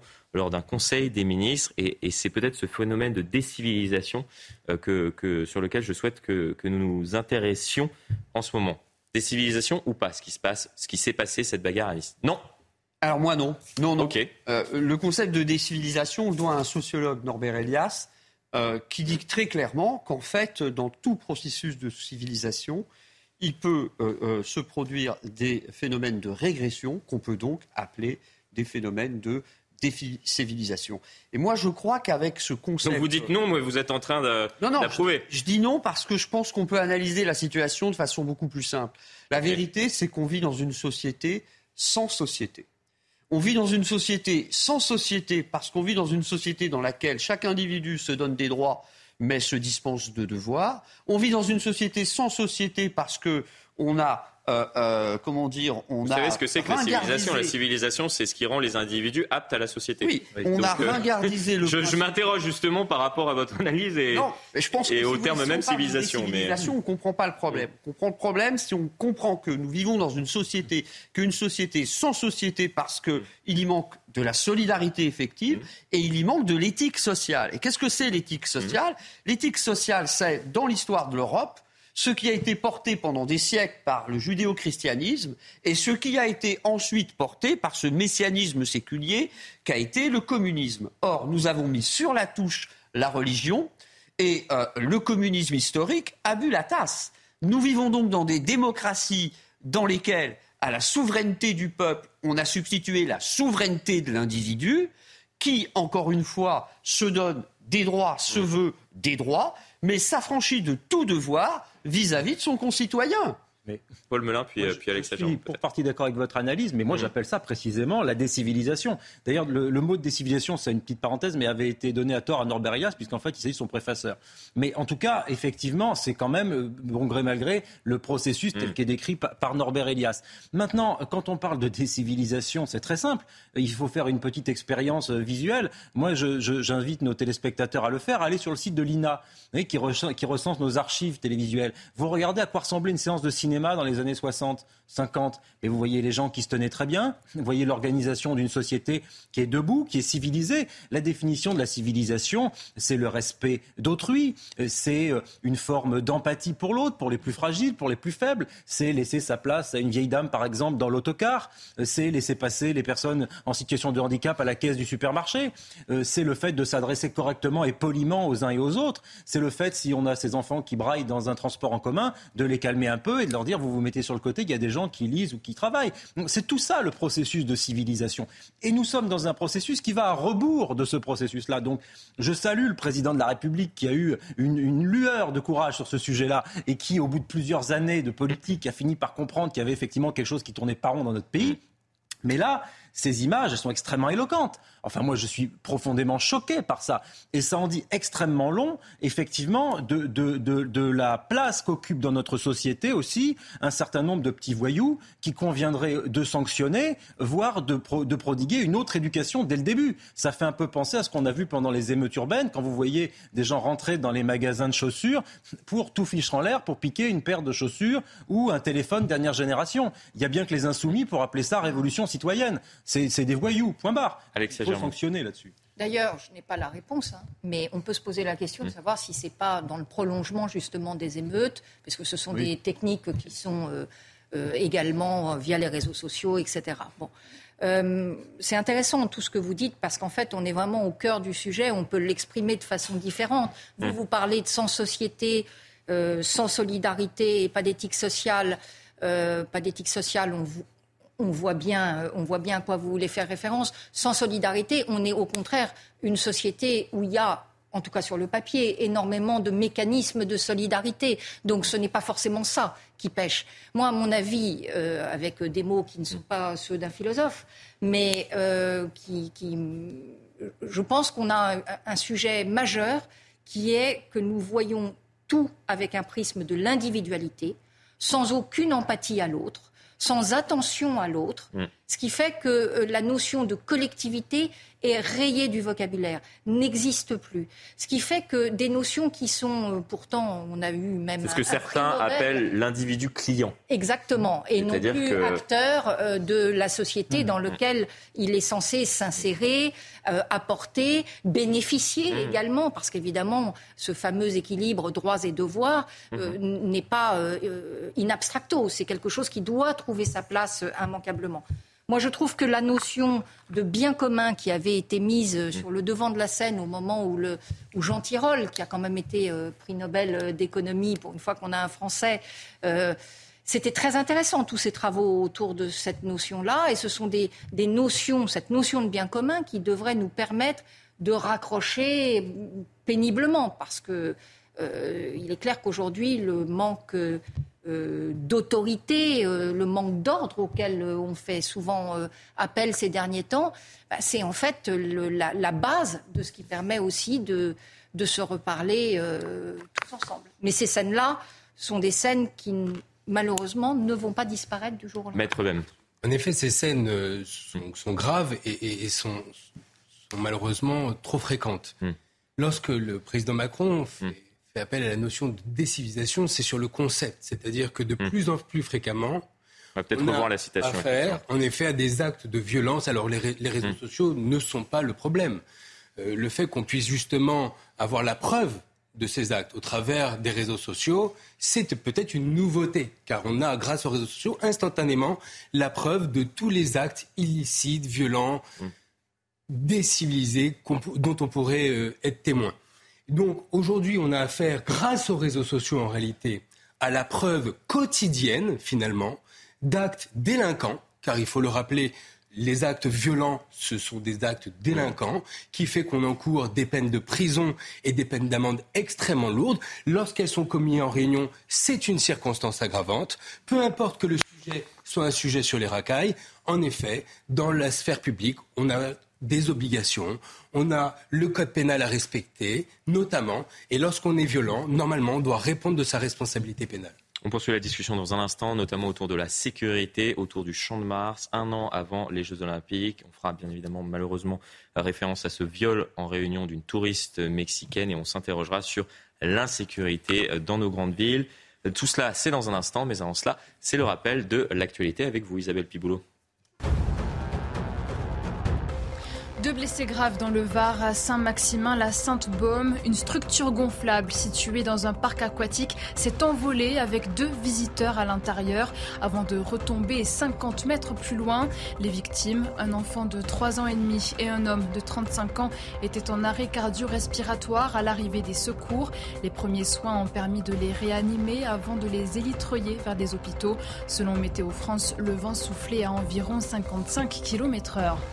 En marge du sommet Russie-Afrique, une parade navale a eu lieu à Saint-Pétersbourg. Plusieurs dirigeants africains y ont assisté. Vladimir Poutine en a profité pour faire l'éloge de la marine russe. Le président a salué le courage des équipages qui jouent un rôle dans l'offensive en Ukraine, notamment la flotte de la mer Noire qui prend part régulièrement à des bombardements. Et puis vous l'avez peut-être suivi sur Canal+, Max Verstappen a remporté le Grand Prix de Belgique, un huitième GP consécutif pour le néerlandais néerlandais. Leader au championnat du monde de Formule 1 a devancé son coéquipier Sergio Pérez et le monégasque Charles Leclerc, parti en pole position. On poursuit la discussion autour, euh, autour d'un drame. C'est affreux, bien évidemment. On en a parlé euh, il, y a, il y a quelques jours, euh, d'ores et déjà, ce viol en réunion d'une touriste mexicaine dans ce parc au pied de la Tour Eiffel. Les deux gardes à vue ont été levés puisque deux hommes avaient été interceptés sur les cinq qui étaient concernés par ce viol en réunion. Aucune plainte n'a été déposée par la touriste. Alors pourquoi on vous en parle? Premièrement, parce que c'est l'un des lieux emblématiques des futurs Jeux Olympiques. On va voir l'image qu'on souhaite envoyer au reste du monde avec euh, cette esplanade du, Champ de Mars et euh, cette épreuve, ces épreuves de volleyball qui auront lieu à cet endroit. Et un an avant cela, malheureusement, il y a des drames comme ceux-là qui se succèdent puisque ce viol en réunion suit un précédent viol collectif qui avait eu lieu il y a quelques semaines déjà aux abords du Champ de Mars. Et moi, ce que je déplore, c'est le débat politique qui n'arrive pas à a amené à une conclusion, en tout cas à une réponse politique et à un consensus. Euh, puisque suite à cela, il y a Rachida Dati notamment qui a réagi sur les réseaux, sociaux. Combien d'agressions euh, sexuelles et de viols attend Anne Hidalgo avant d'accepter de fermer le champ de Mars? La nuit pour que les Parisiens et les touristes soient en sécurité Je demande à la mairie de Paris de faire passer la sécurité avant la politique politicienne. Et justement, il y a eu le retour de la politique politicienne. Regardez plutôt écoutez ce qu'en pense Céline Hervieux, conseillère de Paris et porte-parole du PS, et Pierre Lissia, Pierre conseiller régional euh, d'Île-de-France. Quand on instrumentalise de cette manière à des fins euh, politiciennes euh, un, drame comme un viol qui a eu lieu euh, dans un, endroit comme ça aurait pu être dans un autre, là on a atteint quand même une limite. Donc moi j'appelle mes collègues de la droite parisienne à une certaine mesure. Il y a un enjeu de sécurité qui est majeur dans cet espace et c'est logique. Pourquoi? Parce que c'est un des sites qui est les plus fréquentés de la capitale. Donc il y a un sujet de sécurité qui est majeur, qui relève, je voudrais quand même le préciser, de la préfecture de police de Paris. Notre enjeu, nous, en tant que collectivité, euh, en tant que municipalité, c'est le travail de coordination. Parce que sur un terrain comme le Trocadéro ou le Champ de Mars, vous avez plusieurs forces de sécurité publique qui interviennent. C'est un petit peu facile d'accuser euh, la droite d'instrumentalisation, c'est-à-dire que euh, le, constat de la dégradation de, la sécurité et des conditions de sécurité au Champ de Mars, mais pas seulement au Champ de Mars, dans tout Paris malheureusement, faire ce constat-là aujourd'hui et malheureusement évoquer euh, les, exemples très concrets qui viennent illustrer cette, euh, augmentation de l'insécurité, ça n'est pas instrumentaliser une situation, ça n'est pas instrumentaliser des drames et des faits divers, c'est simplement faire un constat. Et moi, je pense que ce procès en instrumentalisation-là de la ville de Paris, c'est une façon pour la ville de Paris de refuser de voir qu'il y a un problème à Paris alors il y a deux sujets. Premièrement, effectivement, on déplore que la petite politique revienne à chaque fois qu'on aborde un, sujet euh, et, d'importance dans, le cas présent alors qu'il n'y a aucune réponse du coup euh, politique qui est apportée malheureusement depuis qu'on soulève euh, cette question. Et la deuxième question, j'en parlais vendredi, on a beaucoup parlé, c'était en 2015, parce qu'il y avait la, campagne américaine et il y avait cette fausse information qui avait circulé concernant des zones de non-droit dans la capitale. Information, fausse information qui avait été reprise par, par Donald Trump dans le cadre de sa campagne. Sauf que malheureusement, lorsqu'on interroge les Parisiens, il y a des zones, le champ de Mars fait partie de ces zones-là, dans lesquelles ils ne vont plus à partir d'une certaine heure. En effet, euh, toute la capitale est concernée par des actes de violence ou des problèmes parfois même de, viol. Alors, on ne sait pas comment lutter contre cela, car on ne peut pas mettre dans toutes les rues de Paris euh, des agents de police ou des officiers de police. Euh, humainement, on n'en a pas les moyens. Néanmoins, on en revient peut-être aussi au sujet précédent de l'incivilité finalement. Puisque finalement. Là, on dépasse l'incivilité. Hein. On dépasse l'incivilité, mais c'est une incivilité généralisée mmh. finalement. Puisqu'on sait qu'à partir d'une certaine heure, et même de jour, les actes de vol se font de jour, et, la nuit, parfois il y a des agressions aussi la nuit. Donc je ne pense pas qu'il faille généraliser que Paris soit devenu une capitale dangereuse non plus. Il ne faut pas exagérer. Non, mais on pourrait presque les citer ici, hein, ces zones où on ne va plus. Hein. Le Trocadéro, le Champ de Mars, euh, différentes gares, gare du Nord, euh, le Bois de Boulogne. Ça, ça fait un, certain temps, euh, malheureusement, et, on n'a toujours pas résolu le, problème. La gare de Lyon, Châtelet, certains endroits dans différents arrondissements du nord de la capitale, à cause du crack. c'est ça qui, c'est ça qui est terrible. C'est-à-dire que la porte de la Chapelle, Stalingrad, certains endroits. Et, ce n'est même pas prendre en compte, là je parle de, de personnes ou d'habitants qui ne vivent pas dans ces lieux, mais c'est ne même pas prendre en compte la situation pour les habitants qui côtoient malheureusement ces, personnes qui sont euh, agresseurs et celles qui sont agressées. Souvent, souvent, il faut le rappeler, les personnes là, dans, cette affaire du Champ de Mars, la victime n'a pas déposé plainte, mmh. mais dans la majorité des cas, les victimes déposent plainte. Il y a plusieurs problèmes. Il y a le problème de non prise en compte politique, mmh. puisque cela relève du maire, cela relève euh, de la préfecture aussi. Donc il y a un problème au niveau politique, de conscience et d'action. On se demande pourquoi on en arrive là encore aujourd'hui. Premier problème. Et deuxième problème, c'est le problème juridique. Car lorsque la victime se, présente dans un poste de gendarmerie ou de commissariat, souvent, et il faut le dire, il faut le crier, on renvoie les victimes chez elles. On ne prend pas leur plainte. Et quand on prend la plainte, le procureur ne poursuit pas. Dans combien de cas les dossiers sont classés, les, les victimes, il n'y a pas d'enquête, il n'y a pas de poursuite Et c'est ce qu'on dit malheureusement à longueur de journée. C'est-à-dire combien euh, de cas faut-il pour qu'on prenne à bras le corps le sujet Combien de plaintes faut-il? Enfin, malheureusement, je ne sais pas quoi dire. Là, on, parle de, ce viol collectif, ce qui est terrible. Il y en avait un il y a, il y a un peu plus d'un mois. Enfin, exactement, quasiment la, même situation. Rien n'a été fait. Et on a cette petite bataille politicienne, malheureusement déplorable. Alexia Germont. Oui, je me permets de préciser en toute transparence que je suis adjoint au maire euh, du 15e arrondissement, Philippe Goujon. Et donc le champ et qui défendent notamment. Le champ de Mars est en 7e, 15e. 15e euh, voilà. Une proposition qui a été rappelée tout à l'heure par, par Rachid Exactement. Euh, alors, du point de vue politique, il faut quand même rappeler, parce que les politiques publiques, ce sont les politiques qui sont élus qui peuvent faire des choses. Mm. Et ça change. Que ce soit à droite, à gauche, qu'il y ait un programme politique derrière, mm. on voit bien qu'on peut influencer le cadre de vie dans lequel on vit. Moi, j'aimerais quand même rappeler que Mme Hidalgo, avant 2020, elle était contre la police municipale. Bon, sous euh, un certain nombre euh, d'élus euh, parisiens, Philippe Goujon l'avait évidemment proposé depuis fort mm. longtemps, Pierre-Yves Bournazel aussi, depuis 2013, avait été vraiment mm. pour cette police municipale. Elle a été contrainte de suivre ce que les Parisiens souhaitaient, donc une police municipale qui aujourd'hui n'est pas armée et qui aujourd'hui, il faut bien le dire, compte très peu d'hommes qui sont déployés mm. sur le terrain et qui majoritairement s'occupe des verbalisations euh, sur euh, les véhicules qui sont mal stationnés. Alors qu'elle n'était pas prévue pour ça, elle était prévue hmm. pour être une présence de plus en appui de la police. Euh, nationale, et, ce qui permettrait évidemment de travailler en commun. Alors un certain nombre de choses. Le problème du continuum, de, sécurité qui devait être justement en bout de course. Moi, j'aimerais quand même dire qu'il y avait eu euh, un certain nombre d'avancées qui, mm. manifestement, ne sont évidemment pas suffisantes, puisqu'il euh, y avait eu un renforcement de la présence policière mm-hmm. et le déploiement d'un poste d'accès mobile euh, commissariat sur place, mais pas 24-24. Et c'est la raison pour laquelle il y a un certain nombre de, de propositions qui sont faites, notamment celle-ci. Notamment, je sais que c'est très contesté, en tout cas très mm. débattu en ce moment, mais la question de la fermeture du Champ de Mars le soir peut se poser, en tout cas temporairement, tant que euh, on voit que le site n'est pas sécurisé.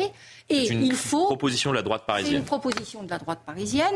Euh, en tout cas, il faut absolument que maintenant Madame Hidalgo accepte de parler de sécurité sans dire que c'est de la politique euh, politicienne. la sécurité, c'est le, avec le, droit de propriété, mmh. c'est vraiment ce qui est la base pour que les citoyens puissent, et les mmh. habitants d'une ville puissent euh, se sentir euh, bien. On poursuit la discussion et je vous donne la parole dans un instant, euh, Paul Melun. mais pour continuer le débat, on va voir ensemble cette enquête réalisée par nos confrères de, Valeurs Actuelles concernant les villes les plus sûres de France. Et le résultat, vous allez le voir, est peut-être sans appel. On a Ajaccio qui est la ville la plus sûre de France et en bas de classement, Grenoble, Bordeaux, Lyon. On évoquait la sécurité à Paris, ou plutôt l'insécurité à Paris, et Lille tout en bas du classement. Hein, Mais 116e, Paris. C'est. Euh, je, partageais euh, tout à fait votre analyse sur la police municipale. Là où je trouve qu'il y a un peu de facilité dans la prise de position de Rachid Dati, c'est de dire bon, bah, puisque ça ne va pas, on ferme le champ de Mars.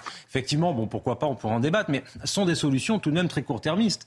Et je crois que la situation euh, de, d'ensauvagement et le délitement euh, mm. de, décivilisation qui règne dans ce pays, et on le voit à travers une litanie, une liste à la prévère de villes que l'on peut faire tous ensemble, on voit bien que le problème, il dépasse les édiles municipaux et qu'il dépasse les des appartenances politiques. Euh, alors évidemment, quelqu'un qui va être plutôt d'une obédience de droite va vous dire ah bah oui, mais c'est toujours quand ce sont des maires de gauche, puis quelqu'un de gauche va vous dire, enfin bref. enfin, ce qu'on peut quand même dire, c'est qu'il faut le dépasser. Jean-Claude Godin a été maire de Marseille pendant bien des années et il a rien fait face à une situation délétère. Alain Juppé a été maire de Bordeaux pendant des années, il a rien fait face à une situation délétère, etc., etc. Monsieur Moudin, qui est maire de Toulouse, je ne crois pas que Toulouse soit non plus un havre de paix face à l'insécurité. Le problème est holistique, il est global, il est français ce problème. Il pose un certain nombre de questions qui nécessitent euh, parfois eh bien, de sortir un peu de la bien-pensance et de parler d'immigration, du lien qu'il y a entre immigration et délinquance. Tout ça est documenté, tout ça est sourcé. Euh, les policiers peuvent le dire. On sait le, le nombre d'immigrés, d'étrangers qui sont en situation de commettre, qui sont en situation irrégulière, qui commettent des crimes et délits, notamment dans les transports en commun en Ile-de-France. Tout ça est documenté pas vous rappeler ici les chiffres, mais tout le monde sait très bien qu'il y a ce lien-là. Donc, si vous voulez, à un moment donné, ça, c'est un premier point qu'il faut euh, adresser, comme on dit. Ensuite, il y a ce sujet, effectivement, de l'individualisme, de la décivilisation, d'un certain nombre de pertes de normes et de valeurs qui nécessitent des actions de très long terme, notamment sur les politiques éducatives, culturelles, etc. Donc, il y a vraiment une myriade de sujets qu'il faudrait traiter, qui nécessiteraient probablement du courage politique, qui nécessiterait probablement euh, eh bien, de prendre un certain nombre de remontrances, notamment de la Cour européenne des droits de l'homme ou des institutions européennes. Le problème, c'est qu'aujourd'hui, euh, il y a une forme de couardise, pour ne pas dire de lâcheté euh, politique ces dernières décennies, de dirigeants qui n'ont pas osé prendre les devants face à une situation qui est proprement chaotique. Et pourtant, il y a eu une multitude d'alertes. Régis Debré en parlait mmh. quand il parlait de l'éloge des frontières, quand il disait que l'abaissement des frontières aurait des cons funestes. Nous y sommes.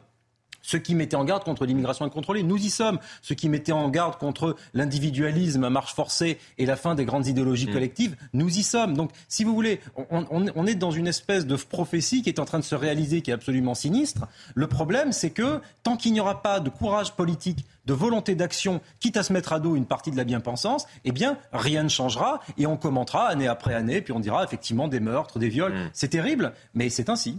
Claude Badia. Alors, euh, euh, je pense que s'il est tout à fait naturel que, euh, commentant l'actualité, mm. on s'en tienne à prendre pour objet d'analyse le plan de l'immanence sociale, mm. politique dans lequel on vit. En revanche, je suis très étonné, Florian, quand vous dites que, quand vous dites votre étonnement que les politiques n'aient pas trouvé de solution. Parce que moi, il me semble, je porte la casquette du philosophe, donc je ne vais pas me priver de, de, de, le dire, il me semble que le problème, il n'est pas politique en, tout cas, si on s'en tient, si vous voulez, à euh, mettre en œuvre des mesures ponctuelles de fermeture de lieux qui sont devenus dangereux. Si on s'en tient. Bah, si on n'apporte pas de réponse politique, c'est-à-dire allons-y, on laisse. Euh, allons-y, allons-y. Non, non, si je peux finir. Non, mais, ah, non, mais bien évidemment. Si on s'en tient, à, si on s'en tient à renforcer les politiques pénales, si on s'en tient mmh. aussi Hein, vous connaissez le discours qui consiste à dire, ben voilà, la délinquance, l'insécurité, la violence, ça se règle aussi euh, euh, par des politiques de prévention. Eh bien, on ne réglera pas le problème. Et on ne réglera pas le problème, notamment parce que quand on aborde ce problème, mmh. comme on l'a fait tout à l'heure, on s'en tient à cette espèce de concept flou, euh, générique de décivilisation, qui ne dit pas son mot, qui ne dit pas ce qu'il est. Nous vivons dans une société dans laquelle il n'y a pas de générosité, il y a de l'assistanat il y a de l'assistance, mais les citoyens d'aujourd'hui, les citoyens postmodernes, ils ne se sentent pas beaucoup de devoirs vis-à-vis de leurs semblables. Nous vivons dans une société dans laquelle l'éducation morale a été portée pendant des siècles par la religion. Nous vivons dans une société dans laquelle le vivre ensemble a constitué un idéal sociopolitique pendant deux siècles. Et dans cette société-là, d'accord, nous avons sacralisé l'individualisme et sur le, dans le prolongement de la sacralisation de l'individualisme, ou concomitamment, hmm. nous avons sacralisé le capitalisme. Dans une société dans laquelle le capitalisme triomphe, dans une société dans laquelle le communisme on voit la place, on, peut être d'accord nous sur sommes directement menacés par le nihilisme. Et tout ce dont on parle à longueur d'émission, ce n'est rien d'autre que des manifestations du nihilisme induit par le relativisme porté par l'individu. Bien évidemment, on, prend des exemples. mais tant que les politiques ne prendront pas la mesure euh, métapolitique, métaphysique, historique des problèmes qu'ils ont à régler, ils ne pourront pas. Mais, mais, on est tout à fait d'accord. Mais à un moment, il faut apporter une réponse. Non, mais il faut apporter une réponse. Et elle est peut-être sécuritaire, mais elle n'est pas que sécuritaire. Il va falloir également euh, apporter une réponse judiciaire dans un certain nombre de, euh, de sujets et éducative. C'est-à-dire qu'il faut peut-être revoir euh, également la législation. C'est de reprendre l'analyse de Monsieur. Oui, mais je suis tout à fait d'accord. sur les risques du nihilisme, c'est de se dire effectivement qu'est-ce que ce nihilisme qui se propage dit de nous-mêmes et comment traduire. C'est ça le travail du politique. Comment traduire en mesures mmh. euh, plus ou moins concrètes cette lutte contre le nihilisme. Moi, j'aurais quelques propositions, notamment sur les, les plateformes étrangères comme Netflix, Amazon, etc., qui nous abreuvent de la pensée nihiliste, euh, des choses sur l'éducation, des choses sur l'enseignement civique et moral par l'éducation nationale, mmh. sur la laïcité, notre débat tout à l'heure. Bon, je pense que les mesures ne manquent pas. Mais là encore, j'en reviens à mon constat tout à l'heure, c'est que c'est l'absence de courage politique et parfois de vision et de culture de certains de nos élus face à ce, à ce qui a été fort justement rappelé ici, qui fait que tout ça n'est pas traduit en actes politiques. Et je pense que des, des grands élus de notre nation, à commencer par De Gaulle ou d'autres avant lui, ou même Jaurès, avaient cette double casquette. Ils partaient d'une pensée philosophique, intellectuelle, historique, hmm. et après ils en traduisaient un, substrat politique. C'est tout ça qu'il faut remettre on est du jour aussi. On est tout à fait d'accord. Et après, euh, après cette analyse, on aimerait que, que, les politiques aient peut-être cette analyse un peu plus fine de la situation, comme, comme celle que vous avez autour de, cette table, apportent ensuite une réponse euh, politique. C'était au cœur de, de, notre débat, qui n'est pas que sécuritaire, euh, comme, comme la proposition d'une partie de, de la droite euh, parisienne. Mais ça, c'est un sujet parisiano-parisien. Mais, mais parfois, on essaye ici, effectivement, d'élargir la discussion. Je souhaitais aborder un tout autre, sujet avec vous. Excusez-moi. on a énormément parlé de la, police ces, derniers temps, avec cette, colère sourde qui s'est exprimée assez récemment d'une partie de la, profession. Alors pourquoi je souhaitais revenir sur, sur cela? Tout simplement parce qu'il y a un malaise qui est profond, et c'est vrai qu'on en parle peu sur ces plateaux du taux de suicide euh, dans, la profession. Il y a eu un dernier cas euh, récemment, un CRS affecté à la sécurité des fêtes de Bayonne, qui est pourtant un événement festif, s'est suicidé devant, avant sa prise de, service, homme âgé de 55 ans engagé dans une compagnie de Saint-Brieuc, euh, qui s'est donné la mort, qui a utilisé son arme de service, selon nos, confrères de, France Bleu. Et je vais rappeler ce chiffre, malheureusement, qui fait froid dans le dos. En 2022, 46 policiers se sont suicidés. Taux de suicide 40% supérieur à la population française active un nombre qui illustre le mal-être dans les rangs de nos forces de l'ordre, puisque 24% des policiers, un policier sur quatre, dit avoir été euh, confronté à des pensées euh, suicidaires.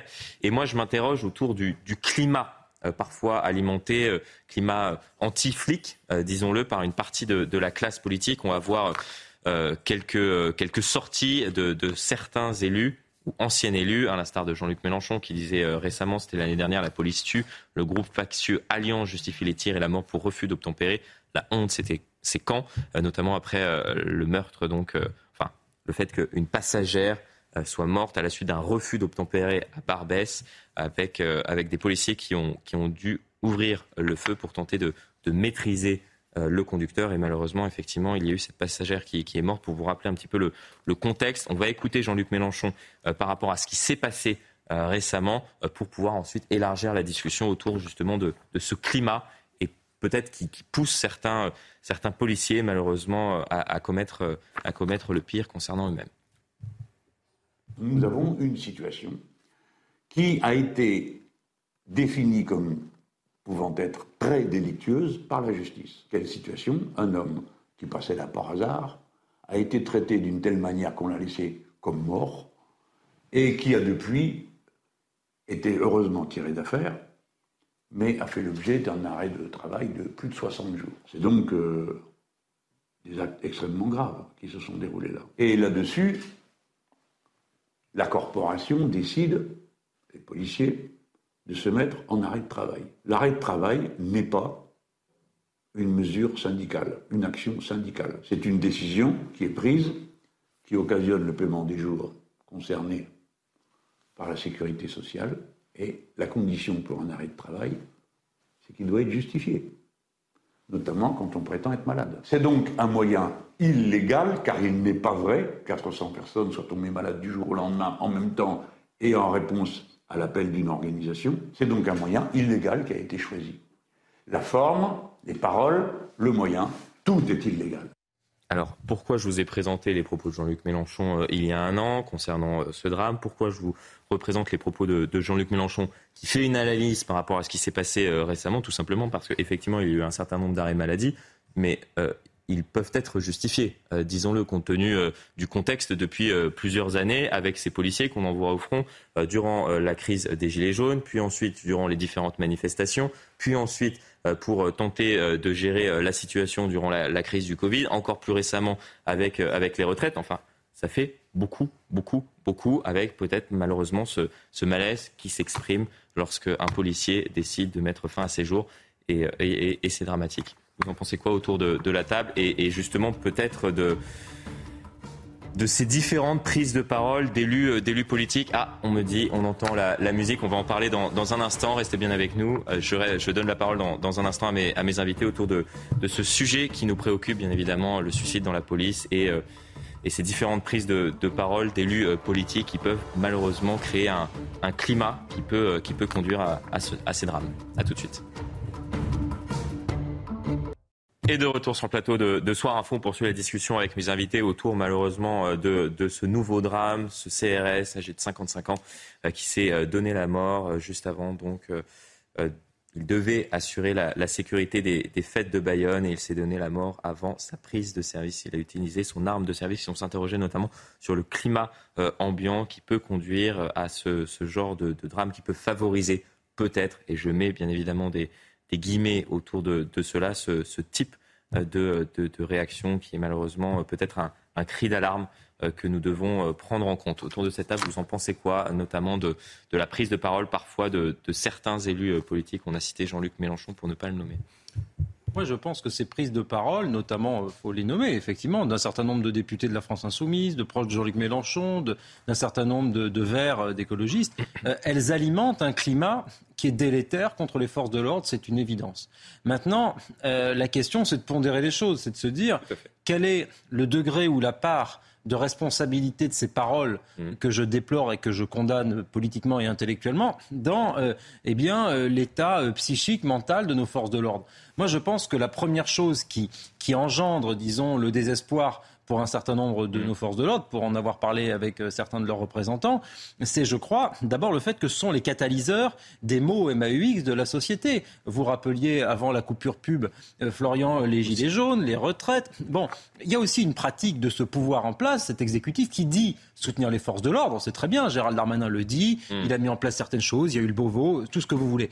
Mais enfin, à un moment donné, quand vous mettez à chaque fois les forces de l'ordre, gendarmes et policiers au premier rang, au front, face aux, menaces et face à ce que vous n'avez pas solutionné intellectuellement ou politiquement, quand les policiers euh, et les gendarmes prennent sur le coin de la figure, euh, au propre comme parfois au figuré, mm. euh, les conséquences délétères, dramatiques de ces processus de décivilisation, d'ensauvagement dont nous parlions, quand on parle de ce qui s'est passé avec les émeutes, quand on parle des horaires infernales, de l'inflation de la bureaucratie, c'est tout ça qui probablement concourt au mal-être euh, au sein de nos forces de l'ordre. Et c'est à eux que je pense ce soir. Et je me dis que ce qu'ils vivent est terrible.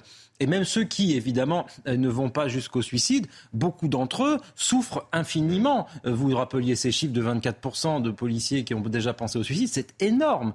Donc, si vous voulez, il faut aussi questionner ce que l'on fait peser sur les épaules de mm. nos forces de l'ordre en termes de responsabilité face à un pays euh, qui est, si vous voulez, sur une espèce de fuite en avant dans un certain nombre de sujets. Ce n'est pas le rôle des, de la, des forces de l'ordre, qu'il s'agisse de la gendarmerie ou de la police. Le rôle, c'est de maintenir l'ordre et la sécurité dans un pays paisible, civilisé. Le reste, c'est du ressort du politique. Donc, partant de là, euh, c'est pas logique, c'est pas cohérent de leur faire peser sur leurs épaules des menaces et des violences aussi importantes. Et donc, ça explique pour partie tout cela. Après, bien sûr que les déclarations à l'emporte-pièce des insoumis euh, ne font pas du bien euh, mm. aux forces de l'ordre et bien sûr contribuent à alimenter un discours qui est terrible et qui alimente parfois la violence, bien sûr. Sophia, Alexia Jamon et, et Claude Obadia ensuite.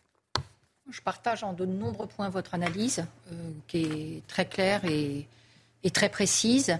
Euh, je pense qu'il faut rajouter aussi le fait que, euh, évidemment, quand le politique ne vient pas en soutien, mm. c'est ce que fait beaucoup la France insoumise, hein, pour parler très clair, et les, une partie des écologistes, effectivement, vous fragilisez le corps, mm. et y compris le corps dans sa représentation d'autorité, d'ordre d'ordre qui a le droit de représenter l'ordre. Donc ça, c'est un fondement euh, majeur euh, dans notre, dans notre société. Avec également au quotidien, euh, je pense, la formation. c'est un des points sur lesquels je crois qu'on pourrait certainement faire mieux parce que ils ont besoin, à travers la formation aussi, d'être beaucoup mieux, beaucoup mieux soutenus. Et c'est vrai que dans un État, on n'en parle pas assez, mais on mm. sait que les populations, la population française est particulièrement fragilisée au sens général dans un contexte où euh, l'aide que l'on peut, dont on peut avoir besoin, même pour des salariés euh, classiques qui ne sont pas euh, des policiers, la psychiatrie en France est, très fragilisée. Et donc, ça n'aide pas quand vous avez des personnes qui sont en situation de souffrance pour pouvoir les aider. Et je voudrais faire un dégagement parce qu'on ne peut pas parler de la situation des policiers sans penser, et le suicide dans la police, sans penser également au suicide dans le milieu des agriculteurs. Euh, parce que vous avez deux suicides par jour euh, mmh. d'agriculteurs. Ce sont des métiers qui sont à l'opposé. Et on voit bien que euh, l'un, parce qu'il est confronté mmh. à la déshérence de notre société, mmh. ce sont les policiers qui se prennent des altercations. Voyez comment nous, individuellement, quand on a à subir une altercation dans le métro, au volant de votre voiture, combien on est on est remué, en fait. Euh, on est vraiment, on se sent en insécurité. Eh bien, c'est le quotidien euh, de, nos, de nos policiers. Pour revenir euh, au, sujet qui, nous intéresse, même si bien évidemment c'est dramatique également pour, pour les agriculteurs, je vais vous montrer un échange qui a eu lieu sur, sur les réseaux sociaux entre un policier et un député de la France insoumise, justement autour, autour de ce climat. Vous voyez ce tweet d'Antoine Léaumont qui a donc réagi euh, au suicide donc de, de ce CRS qui dit encore un suicide dans la police, le 13e depuis le début de l'année, soutien à sa famille et à ses proches. Et euh, cette réaction euh, d'Abdoulaye Kanté, qui est euh, policier, vous nous dénigrez quotidiennement, vous nous crachez dessus en permanence au lieu de nous soutenir. Permettez-moi de douter de la sincérité de vos propos. Ce fléau est bien présent dans notre institution et votre détestation à peine voilée ne nous aide pas. il a réagi ensuite, Antoine Léaumont, à cela. Non, nous critiquons une institution qui dysfonctionne et nous proposons des solutions pour y remédier. Soutenir un meurtrier ou des gens qui tabassent quelqu'un sans nous, en effet, soutenir la famille et les amis d'un homme qui met fin à ses jours, nous sommes toujours là. Et il y a eu cette réaction du même policier, votre critique n'étant rien constructive. Vous dites qu'on soutient un meurtrier. Il y a toujours une instruction en cours. La justice fait son travail et je constate que vous piénitez, que vous piétinez la présomption d'innocence. Aucun policier ne nie certains dysfonctionnements. Cet échange illustre peut-être justement, et c'est pour cela que je voulais euh, vous le montrer, euh, le climat ambiant euh, et, et, ce duel malheureusement entre des élus et des policiers. Alors pour revenir pour revenir euh, au malaise des, policiers, qui est parfois euh, dramatique, moi je crois que euh, ce malaise, il trouve une de ses sources principales dans la représentation collective mmh. que nous avons des policiers. Et cette représentation populaire et collective des policiers aujourd'hui, je crois que finalement, d'une certaine mesure, elle a une histoire j'ai une grande admiration pour euh, Elisabeth Badinter et j'ai à l'esprit un, ouvrage euh, collectif auquel elle a participé, qui était publié en 1991, mmh. intitulé Les Préaux de la République. Dans cet ouvrage, Elisabeth, Badinter soulevait une question. Qu'est-il arrivé Que s'est-il produit pour que, alors que la loi est au fondement de nos sociétés, elle a été pendant euh, des millénaires, elle soit à ce point aujourd'hui conspué, suspecté, dénigré.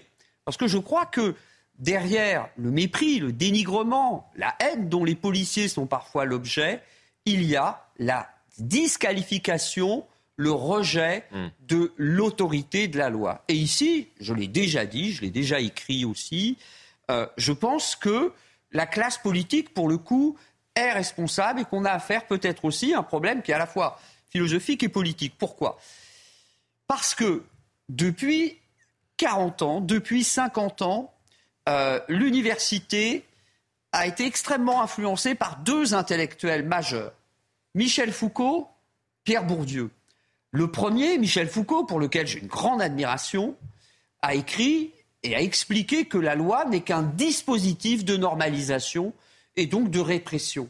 Pierre Bourdieu, sociologue d'obédience marxiste explique, avec les marxistes, que la loi ne peut que maquiller des rapports de domination, des rapports de force. C'en est fini de la justice de la loi, c'en est fini de l'idéal républicain, c'en est fini d'une loi qui pourrait servir l'intérêt général. Donc, si vous voulez, euh, là encore, il ne s'agit pas de, euh, il s'agit pas de condamner Pierre Bourdieu, il ne s'agit pas mm. de condamner Michel Foucault, qui ont accompli des œuvres respectivement extrêmement fécondes et intéressantes. En revanche, la classe politique a été nourrie euh, à l'université, dans les IEP, elle a été nourrie au lait de la pensée de Foucault et de la pensée de Bourdieu. Et il n'est pas tellement étonnant que l'on retrouve. Mal digéré de Bourdieu et de Foucault. Il n'est pas tellement étonnant qu'on le retrouve, que l'on retrouve notamment à gauche et dans la gauche la plus radicale ce discours anti-universaliste, ce discours qui voit dans tous les dispositifs juridiques finalement euh, un maquillage, une entreprise de, maquillage des rapports de domination euh, de classe. Anthony Bem, puis on abordera un tout autre sujet, la sobriété, qui est un, terme à la mode. On verra euh, peut-être que ce terme cache potentiellement des choix politiques qui auraient été mauvais par le passé et qui conduisent à des, à des situations derrière lesquelles on peut se cacher grâce au terme sobriété. Pourquoi tant de suicides chez les policiers En réalité, c'est plurifactoriel? Récemment, il faut l'avouer, entre les gilets jaunes, la grève des retraites, ça fait des mois que ça dure, voire des années maintenant. sujet, Ils en ont pris cher. Deuxième raison, il y a un certain infantilisme dans la fonction publique, il faut aussi l'avouer. Mm. Et enfin, il y a une absence de protection du corps des policiers. Il faut aussi le dénoncer. C'est-à-dire que trop de policiers, alors que, contrairement à ce qu'on pourrait croire, pourraient attendre légitimement de la part de leur hiérarchie une protection, un soutien. En pratique, c'est tout le contraire. Et on a des policiers qui sont parfois mis au placard, qui ne supportent plus de ne plus avoir leurs armes pour une raison ou pour une autre. Et on a des personnes qui sont dans l'incapacité d'aller dans le privé. Donc ils ont consacré leur vie, leur idéal, dans la fonction publique pour être policier, car le corps, c'était leur vie. Et du jour au lendemain, alors qu'ils doivent attendre un soutien qu'ils n'ont pas, car le soutien psy des policiers est totalement absent. Ils en prennent toute la journée, mais il n'y a personne pour les accompagner. Il faut aussi euh, le dire, cela. Mm. Donc malheureusement, il y a toutes ces raisons qui font que les policiers se suicident 40% plus que les gens euh, normaux. Euh, les, Français, les autres Français ou, les, ou dans d'autres professions. C'est difficile, car il faut le souligner. Euh, c'est un métier sur qui on crache, et les politiques, malheureusement, le font parfois, mais ça ne sert pas la cause. Et c'est un métier qui est difficile et mm. qui n'y a pas de soutien. Et on vous remet les, les chiffres que nous vous donnions au tout début donc de cette thématique avant d'aborder donc un autre euh, sujet, celui de la sobriété. Alors pourquoi j'aborde ce sujet? Tout simplement parce qu'il y a eu un, très bon papier dans les colonnes du, euh, Figaro où euh, mes confrères du, Figaro sont revenus sur vous le voyez, ce, papier du, Figaro, valeur refuge partant de crise, avec différentes citations qu'on va voir ensemble. Celle d'Emmanuel Macron, tout ce qu'on peut faire pour produire de la meilleure qualité, encore davantage, mais en dépensant moins, c'est, en dépensant moins, c'est cela la bonne sobriété. 2022, citation de de VGE, Valérie Giscard d'Estaing. L'État doit montrer l'exemple des économies d'énergie avec un programme d'isolation thermique des établissements publics. On y est toujours 50 ans après.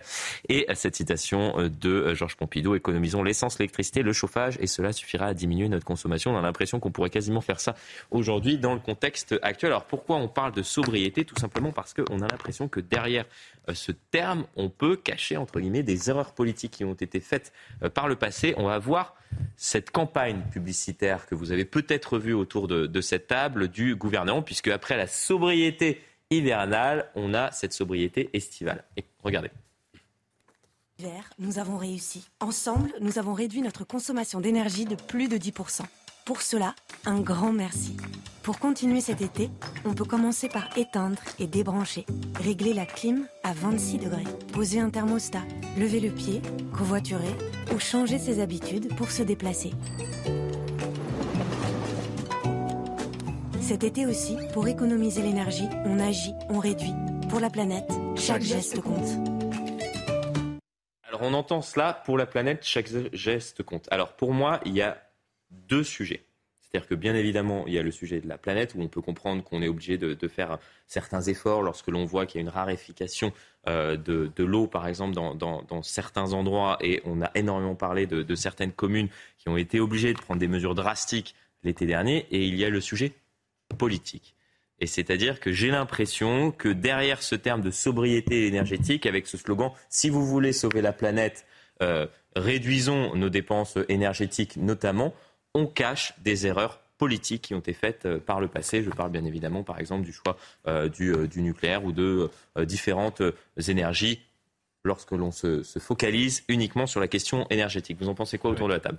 Ce qui, est, ce qui est quand même fascinant avec ce terme de sobriété, c'est à quel point, et les citations que vous montriez de Valéry Giscard d'Estaing ou de Pompidou étaient très édifiantes, à quel point ce terme de sobriété finalement accompagne notre déclassement. C'est-à-dire que près du choc pétrolier, ah oui, là on est pour la sobriété, mais pendant les Trente Glorieuses, je ne suis pas bien sûr que le général de Gaulle appelait les Français à la sobriété, ou en pleine révolution industrielle au XIXe siècle. Par conséquent, il y a aussi un peu de langues politicienne mmh. euh, qui est très bien résumée par ce petit clip que je trouve tout à fait infantilisant et avilissant, euh, qui effectivement prend les Français pour des petits-enfants auxquels il faudrait leur faire faire l'écologie des petits gestes quotidiens, au détriment, et vous aviez raison de le rappeler, euh, d'une réflexion écologique beaucoup plus globale, mmh. beaucoup plus holistique, sur le commerce mondial, sur la démographie, sur la mondialisation, euh, sur la production d'énergie. Mmh. Là, on a 15% de notre production d'uranium, notre importation d'uranium, qui vient a priori de disparaître avec le Niger. On a l'Ouzbékistan, le Kazakhstan, mmh. l'Australie, mais cette politique de diversification, ça c'est un vrai sujet. Et vous voyez, c'est quand même d'un autre niveau. Et c'est quand même plus intéressant que de demander aux Français de couper l'eau quand ils se brossent les dents. Alors effectivement, je trouve que l'écologie des petits gestes, moi, m'agace, et que résumer avec ces petits clips infantilisants qui commencent souvent à la première personne, euh, c'est prendre les Français, pardonnez-moi, pour des tartes. Et je pense que c'est pas comme ça qu'on doit faire de l'écologie. Et que ce mot de sobriété, pardonnez-moi, euh, fait partie d'un discours qui contribue euh, à, amener les Français à toujours, si vous voulez, accompagner une forme de déclin avec le sourire. Je pense qu'il ne faut pas présenter les choses comme ça. Bien sûr qu'on peut, effectivement, nous les uns et les autres, de nous-mêmes, et ça c'est une forme d'autogestion, de civilisation, pour le coup.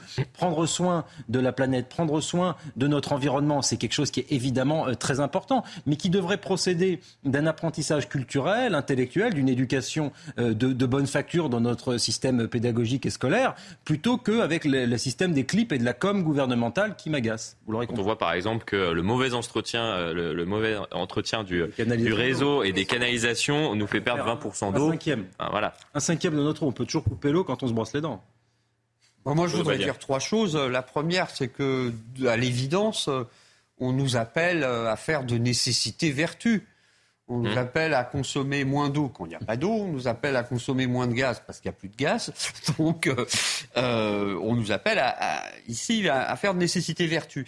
Ce qui est regrettable quand même dans l'affaire, c'est que euh, on en soit, comment dire, qu'on soit obligé de faire les frais euh, de la décroissance, qu'on soit obligé de faire les frais euh, de la crise climatique, qu'on soit obligé de faire les frais de la pénurie euh, de gaz pour découvrir qu'on peut vivre peut-être autrement. Et la dernière chose que je dirais, c'est que finalement, cet appel à la, cet appel à la sobriété, au fond, est-ce qu'il ne nous dit pas que nous vivons aujourd'hui aussi sans suffisamment nous poser la question du sens de notre vie. Mmh. Sans suffisamment nous poser la question de savoir ce que sont les vraies valeurs. Parce que finalement, la sobriété d'aujourd'hui, est-ce que c'est très différent de la frugalité à laquelle nous invitait Épicure dans la lettre à Ménécée mmh. Épicure nous dit si tu veux être heureux, il faut que tu sois libre. Et si tu veux être libre, il faut que tu sois indépendant. Et si tu veux être indépendant, il faut que tu restreignes tes besoins. Il faut que tu restreigne tes besoins, que tu mettes un frein à tes désirs. Donc finalement, euh, si aujourd'hui nous pouvions effectivement, collectivement, individuellement d'abord, devenir mm. philosophes et mettre un peu de sens euh, dans notre, euh, dans notre existence, ce serait une très bonne chose. Oui, je prendrais une référence plus proche de nous. Je ne partage pas tout à fait forcément sa ligne politique, mais que j'ai trouvée absolument passionnante. Jean-Baptiste de Foucault, qui était proche euh, de Delors, ancien commissaire au plan, euh, a publié en 2010 un livre qui s'appelle L'abondance frugale. Hmm. Et je trouve que c'est un livre tout à fait éclairant et ça reprend justement tous ces débats. Et derrière, pour revenir plus précisément à votre question, derrière le terme de sobriété, si on entend par là une prise de conscience, si ça fait prendre conscience aux Français euh, la globalité de de ce qui est devant nous. Hmm. Et si on y met euh, euh, de l'intelligence euh, perspective et prospective également, alors là, oui, à 100% hmm. pour le terme de sobriété. Mais nous, au sein de France Audacieuse, on croit à la science, on croit à l'innovation. Et donc, évidemment, la sobriété ne doit pas être le, chemin vers la décroissance. Hmm. Donc, il faut aussi bien se garder, je crois, euh, de, mettre derrière ce terme sobriété, finalement, un terme fourre-tout, valise, comme disait d'ailleurs l'article euh, du Figaro, pour, pour aller vers la bien-pensance. Non. Si c'est quelque chose que l'on prend à bras le corps et qu'on s'approprie, alors là, oui, ça a une véritable vertu. Il nous reste 4 minutes. J'avais énormément de, sons à vous faire écouter pour poursuivre la discussion, puisque je suis sûr qu'elle aurait été extrêmement intéressante autour de ce que disait Emmanuel Macron, euh, la fin de l'abondance, euh, de, l'analyse de ce qui s'est passé ces dernières années, qui conduit euh, peut-être notre pays à appeler une certaine forme de sobriété énergétique avec, avec l'analyse de, Loïc Le Floch-Prigent sur les choix politiques qui ont été faits et notamment sur, sur le choix autour de, de la réduction de notre part du nucléaire dans, dans, notre production énergétique. On aurait pu écouter notamment ce qu'a dit Manuel Valls, l'ancien Premier ministre, lors de cette commission d'enquête. Je ne sais pas si vous avez pu suivre cette commission d'enquête autour de notre souveraineté énergétique qui s'est déroulée tout au long de l'année, où on a quand même compris que cette décision de réduire la part du nucléaire de 75 à 50 avait été prise, mais sans aucune étude d'impact à l'époque, juste par choix idéologique. Enfin, je pense qu'on aura l'occasion d'y revenir, mais on, termine cette émission avec cette question qui vous a fait sourire lorsque je vous ai euh, posé la question est-ce qu'Emmanuel Macron est un président qui veut être cool, tout simplement, parce que lorsque l'on voit les dernières photographies de, de cette photographe qui qui le suit depuis, euh, depuis son entrée à l'Élysée et même avant durant la, campagne présidentielle, soit dit que de la Moissonnière, on a l'impression que, que le président est presque un Instagrammeur, euh, pour, pour reprendre ce terme à la mode. Il fait des clins d'œil comme ça à la caméra. Voilà. Emmanuel Macron, ce président qui voulait être cool, est-ce que ça, ça vous inspire? En effet, on a la chance d'avoir un président qui est le plus jeune président de la Ve République. Je pense que le président Macron est surtout un président qui est dans son temps. Depuis le début euh, de, ses mandats. Mmh. Il n'a eu de cesse que de se montrer dans diverses occasions sur les réseaux sociaux. Les réseaux sociaux ne lui font pas peur. Il vit dans son temps. Et donc, il ne faut pas s'offusquer de ce que le président... Euh, Vous n'avez pas l'air d'accord, euh, Claude Obadia, à côté. Qu'en pensez-vous? non, oui, il vit dans son temps, mais enfin, il s'agit d'une basse stratégie communicationnelle. Ah il n'a rien à gagner. Ça, ça, bah, je crois qu'on avait tous fait la même analyse. Le, président Macron, le président Macron euh, est très mal perçu par euh, beaucoup de, Français. Euh, il accuse et focalise sur sa personne une crise de la représentation hum. politique qui est structurelle, d'ailleurs dans les démocraties occidentales, mais qui s'est focalisée sur sa personne. Donc, euh, il ne s'agit pas d'un influenceur, mais bon, euh, il essaie de se rapprocher du peuple. La question qu'on peut se poser quand même, c'est celle de savoir si euh, le président cool, le président des réseaux sociaux, le président influenceur, il risque pas quand même d'abîmer d'une certaine façon symboliquement la fonction présidentielle et la fonction même qui est celle des élus politiques. Alexis Germont puis, puis Paul Melun. Ce qui est dommage, c'est qu'à travers ce travail photographique, c'est l'occasion aussi de marquer, je trouve, des moments historiques. Où là, avec le recul, on serait. Enfin, je trouve que ça, vient à l'appui de euh, des choix politiques ou des moments historiques qui, traversent forcément un quinquennat. et là, on s'en éloigne et je trouve ça dommage. Vous avez envie que je dise du mal d'Emmanuel Macron en conclusion, Florian Non, non. Non, je, plaisante. Non, moi, je trouve ça proprement ridicule. C'est pour ça. Non, mais par exemple, les dernières euh, photos qu'on vous a diffusées, c'est le voyage en Nouvelle-Calédonie. Oui. Et moi, ce qui me frappe, bah, c'est qu'on voit qu'Emmanuel Macron. Oui, bien sûr. Mais c'est toujours, mais vous savez, les stratégies. on verra, il y aura peut-être des, euh, des, photos de la Nouvelle-Calédonie qui, qui, seront diffusées avec Emmanuel Macron au contact de la population. Mais Non, mais c'était justement rappelé sur la stratégie communicationnelle. De toute façon, le rôle de l'influence et des réseaux sociaux aujourd'hui, c'est de mettre en valeur sa propre personne. C'est de faire son autopromotion. Par conséquent, le président de la République, il s'adonne à un exercice narcissique et gothique euh, qui a pour vocation de faire monter sa popularité. Moi, je pense que c'est contre-productif. Je pense que les galipettes des youtubeurs dans les jardins de l'Elysée, McFly et Carlito ont montré une certaine forme de ridicule et ont participé de désacraliser la fonction présidentielle. Je pense que les vidéos en sweatshirt à la Netflix, c'était proprement ridicule en chef de guerre. Et je pense que toute cette petite propagande communicationnelle ne participera pas d'une remontada, pour reprendre les Arnaud Montebourg, une, qui lui a pas porté chance d'ailleurs, une remontada politique ou dans les sondages, je n'y crois pas. Merci beaucoup, merci pour, euh, pour cette discussion pendant deux heures. Ça a été euh, animé. Euh, intéressant, de haut vol parfois. J'ai beaucoup appris également à vos côtés. merci. Il me reste, ah, il me reste même plus, plus de temps pour, pour remercier énormément de monde. Sabrina, Céline, Valérie, avec qui j'ai pu travailler ces dernières semaines, à Serge Nedjar notamment, qui m'a fait confiance qui m'a permis de pouvoir euh, animer ces différents euh, débats euh, durant l'été, à Laurence Ferrari, avec qui j'ai débuté ma carrière, à Pascal Pro, à énormément d'animateurs qui me font confiance, que vous connaissez. Je, je, citerai également, bien évidemment, Sonia Mabrouk. L'information se poursuit sur Très bel été. Je prends deux semaines de vacances et je reviens. On se retrouve à la mi-août. Allez, bonne soirée.